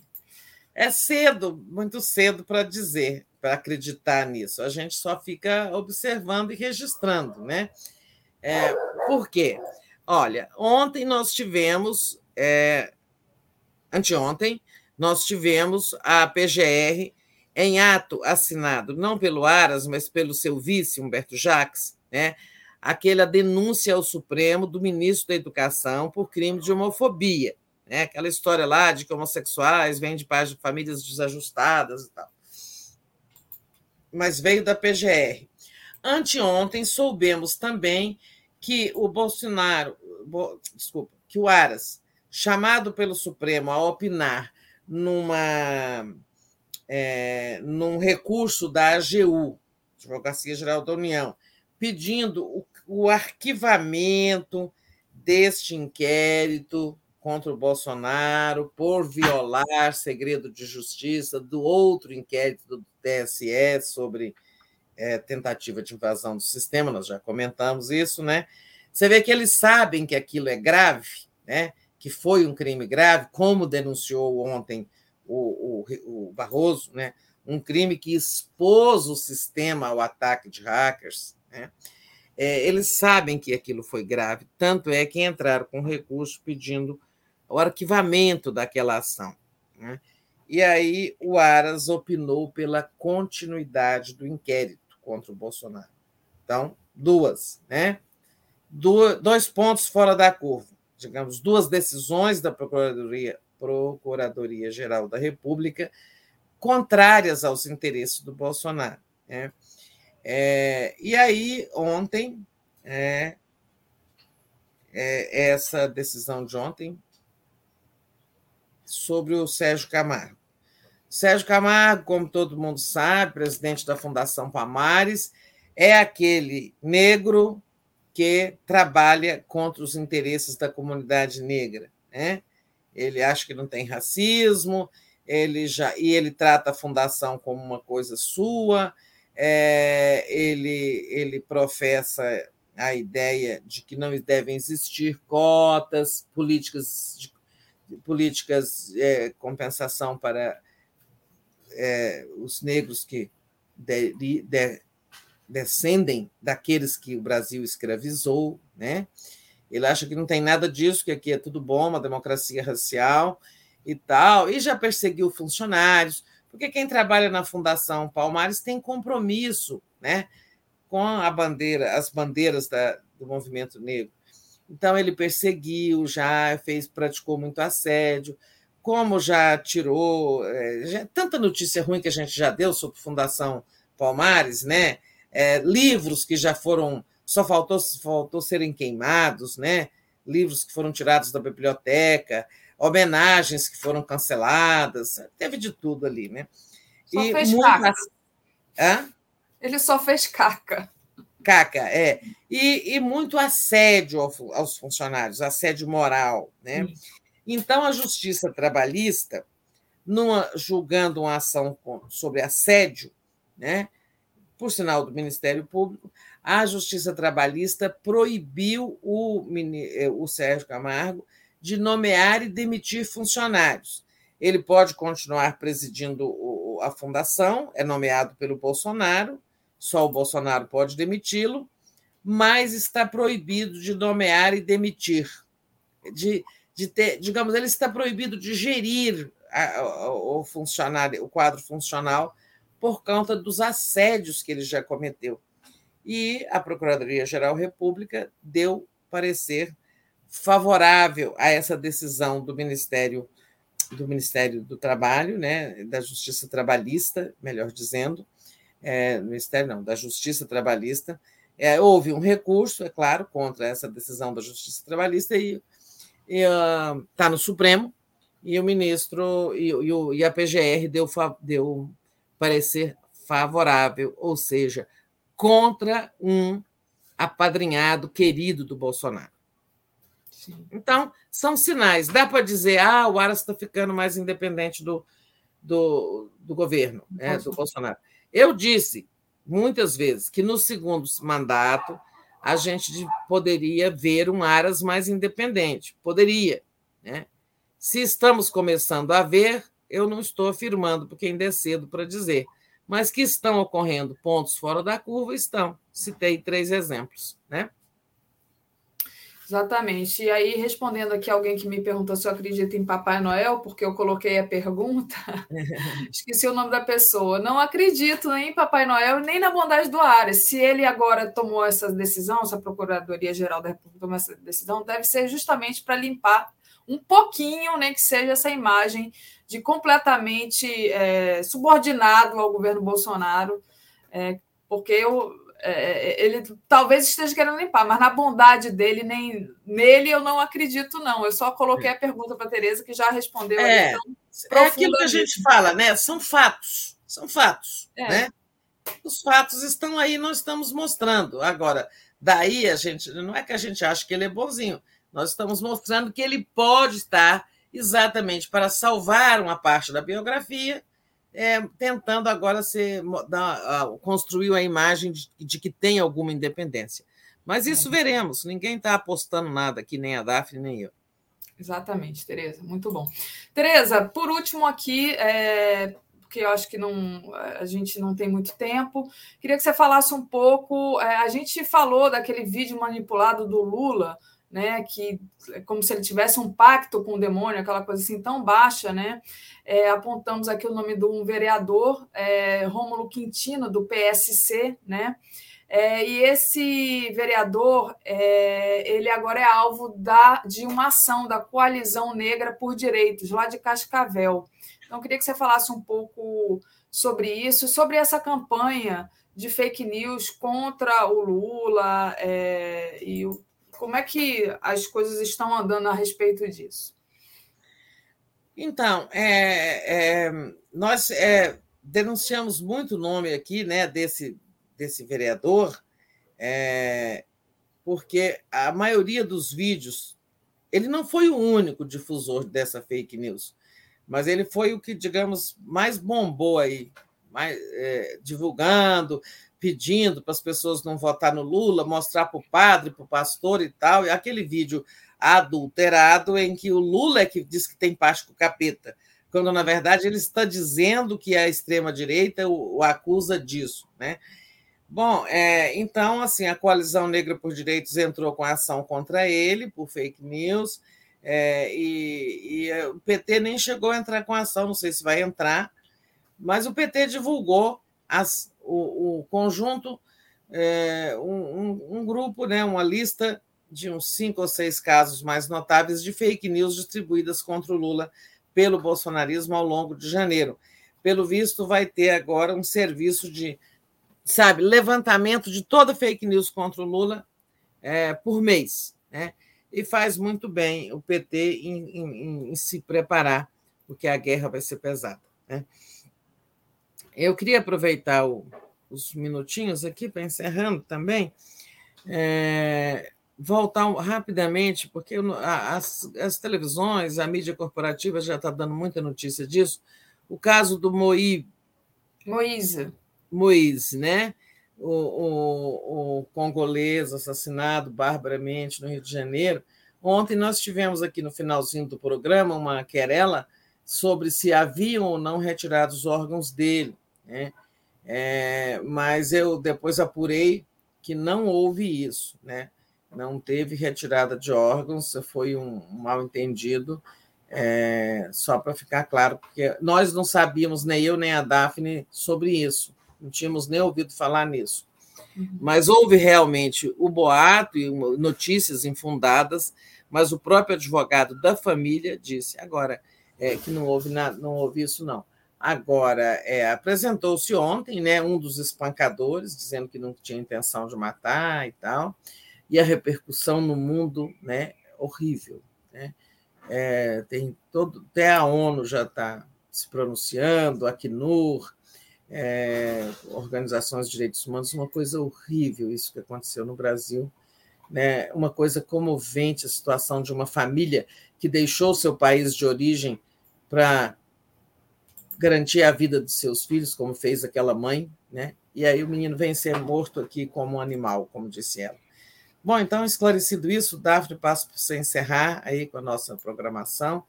Aquela Sim. história que eu, eu, tento te ajudar, mas eu esqueço de lembrar as pessoas para dar o like na nossa live, que isso é importante para nós, se você de fato gostou, e aquelas outras coisas, né? Assinatura solidária, contribuições para que a gente possa fazer, continuar fazendo o nosso jornalismo independente.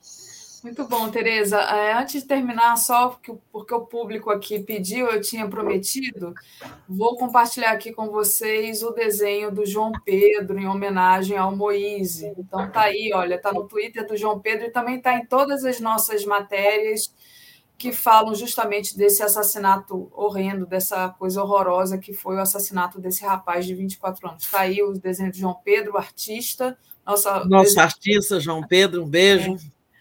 Então, beijo, João Pedro, obrigada aí pela, pelo seu desenho. E trazendo aqui também, então, vamos lá, a programação. Às 10 horas, o mundo como ele é, Putin rechaça ameaças de Biden. Giro das 11 às 11 horas, às 13 horas, herança maldita, a Argentina renegocia a dívida com o FMI, mais acordo divide peronistas. Às 15 horas, Atushi Conde, nosso querido Conde, voltou para a TV 247, fico muito feliz, gosto muito dele. Às 16 horas, Almir Neto, sambista inovador e autêntico. Gente, essa eu não perco, acho que é a Daiane que vai falar sobre Almir Neto. Adoro Almir Neto. É, 17 horas, Pauta Brasil, 18h30, Boa Noite 247, 22 horas o dia em 20 minutos e às 23 horas a live do Conde. E só lembrando que é também importante vocês deixarem o like e compartilharem a live, como disse a Tereza. E é isso, Tereza. Com isso, a gente vai acabando aqui. Ah, tem um último superchat aqui. É, Vanderlei Farias Vidal. É, Brasil de 2023 é o Brasil do povo. Vamos desenvolver Lula 2023 para um Brasil feliz de novo. Ah, que legal. Obrigada, então. É isso, Tereza. A gente vai ficando por aqui. Boa. Hoje é quarta. Boa quarta para você. E a gente se vê amanhã. Beijo, valeu. Tchauzinho. Então tá, gente. Até mais no Boa Noite, que eu volto lá pelas 19 horas. Tchau. Ah. Tchau.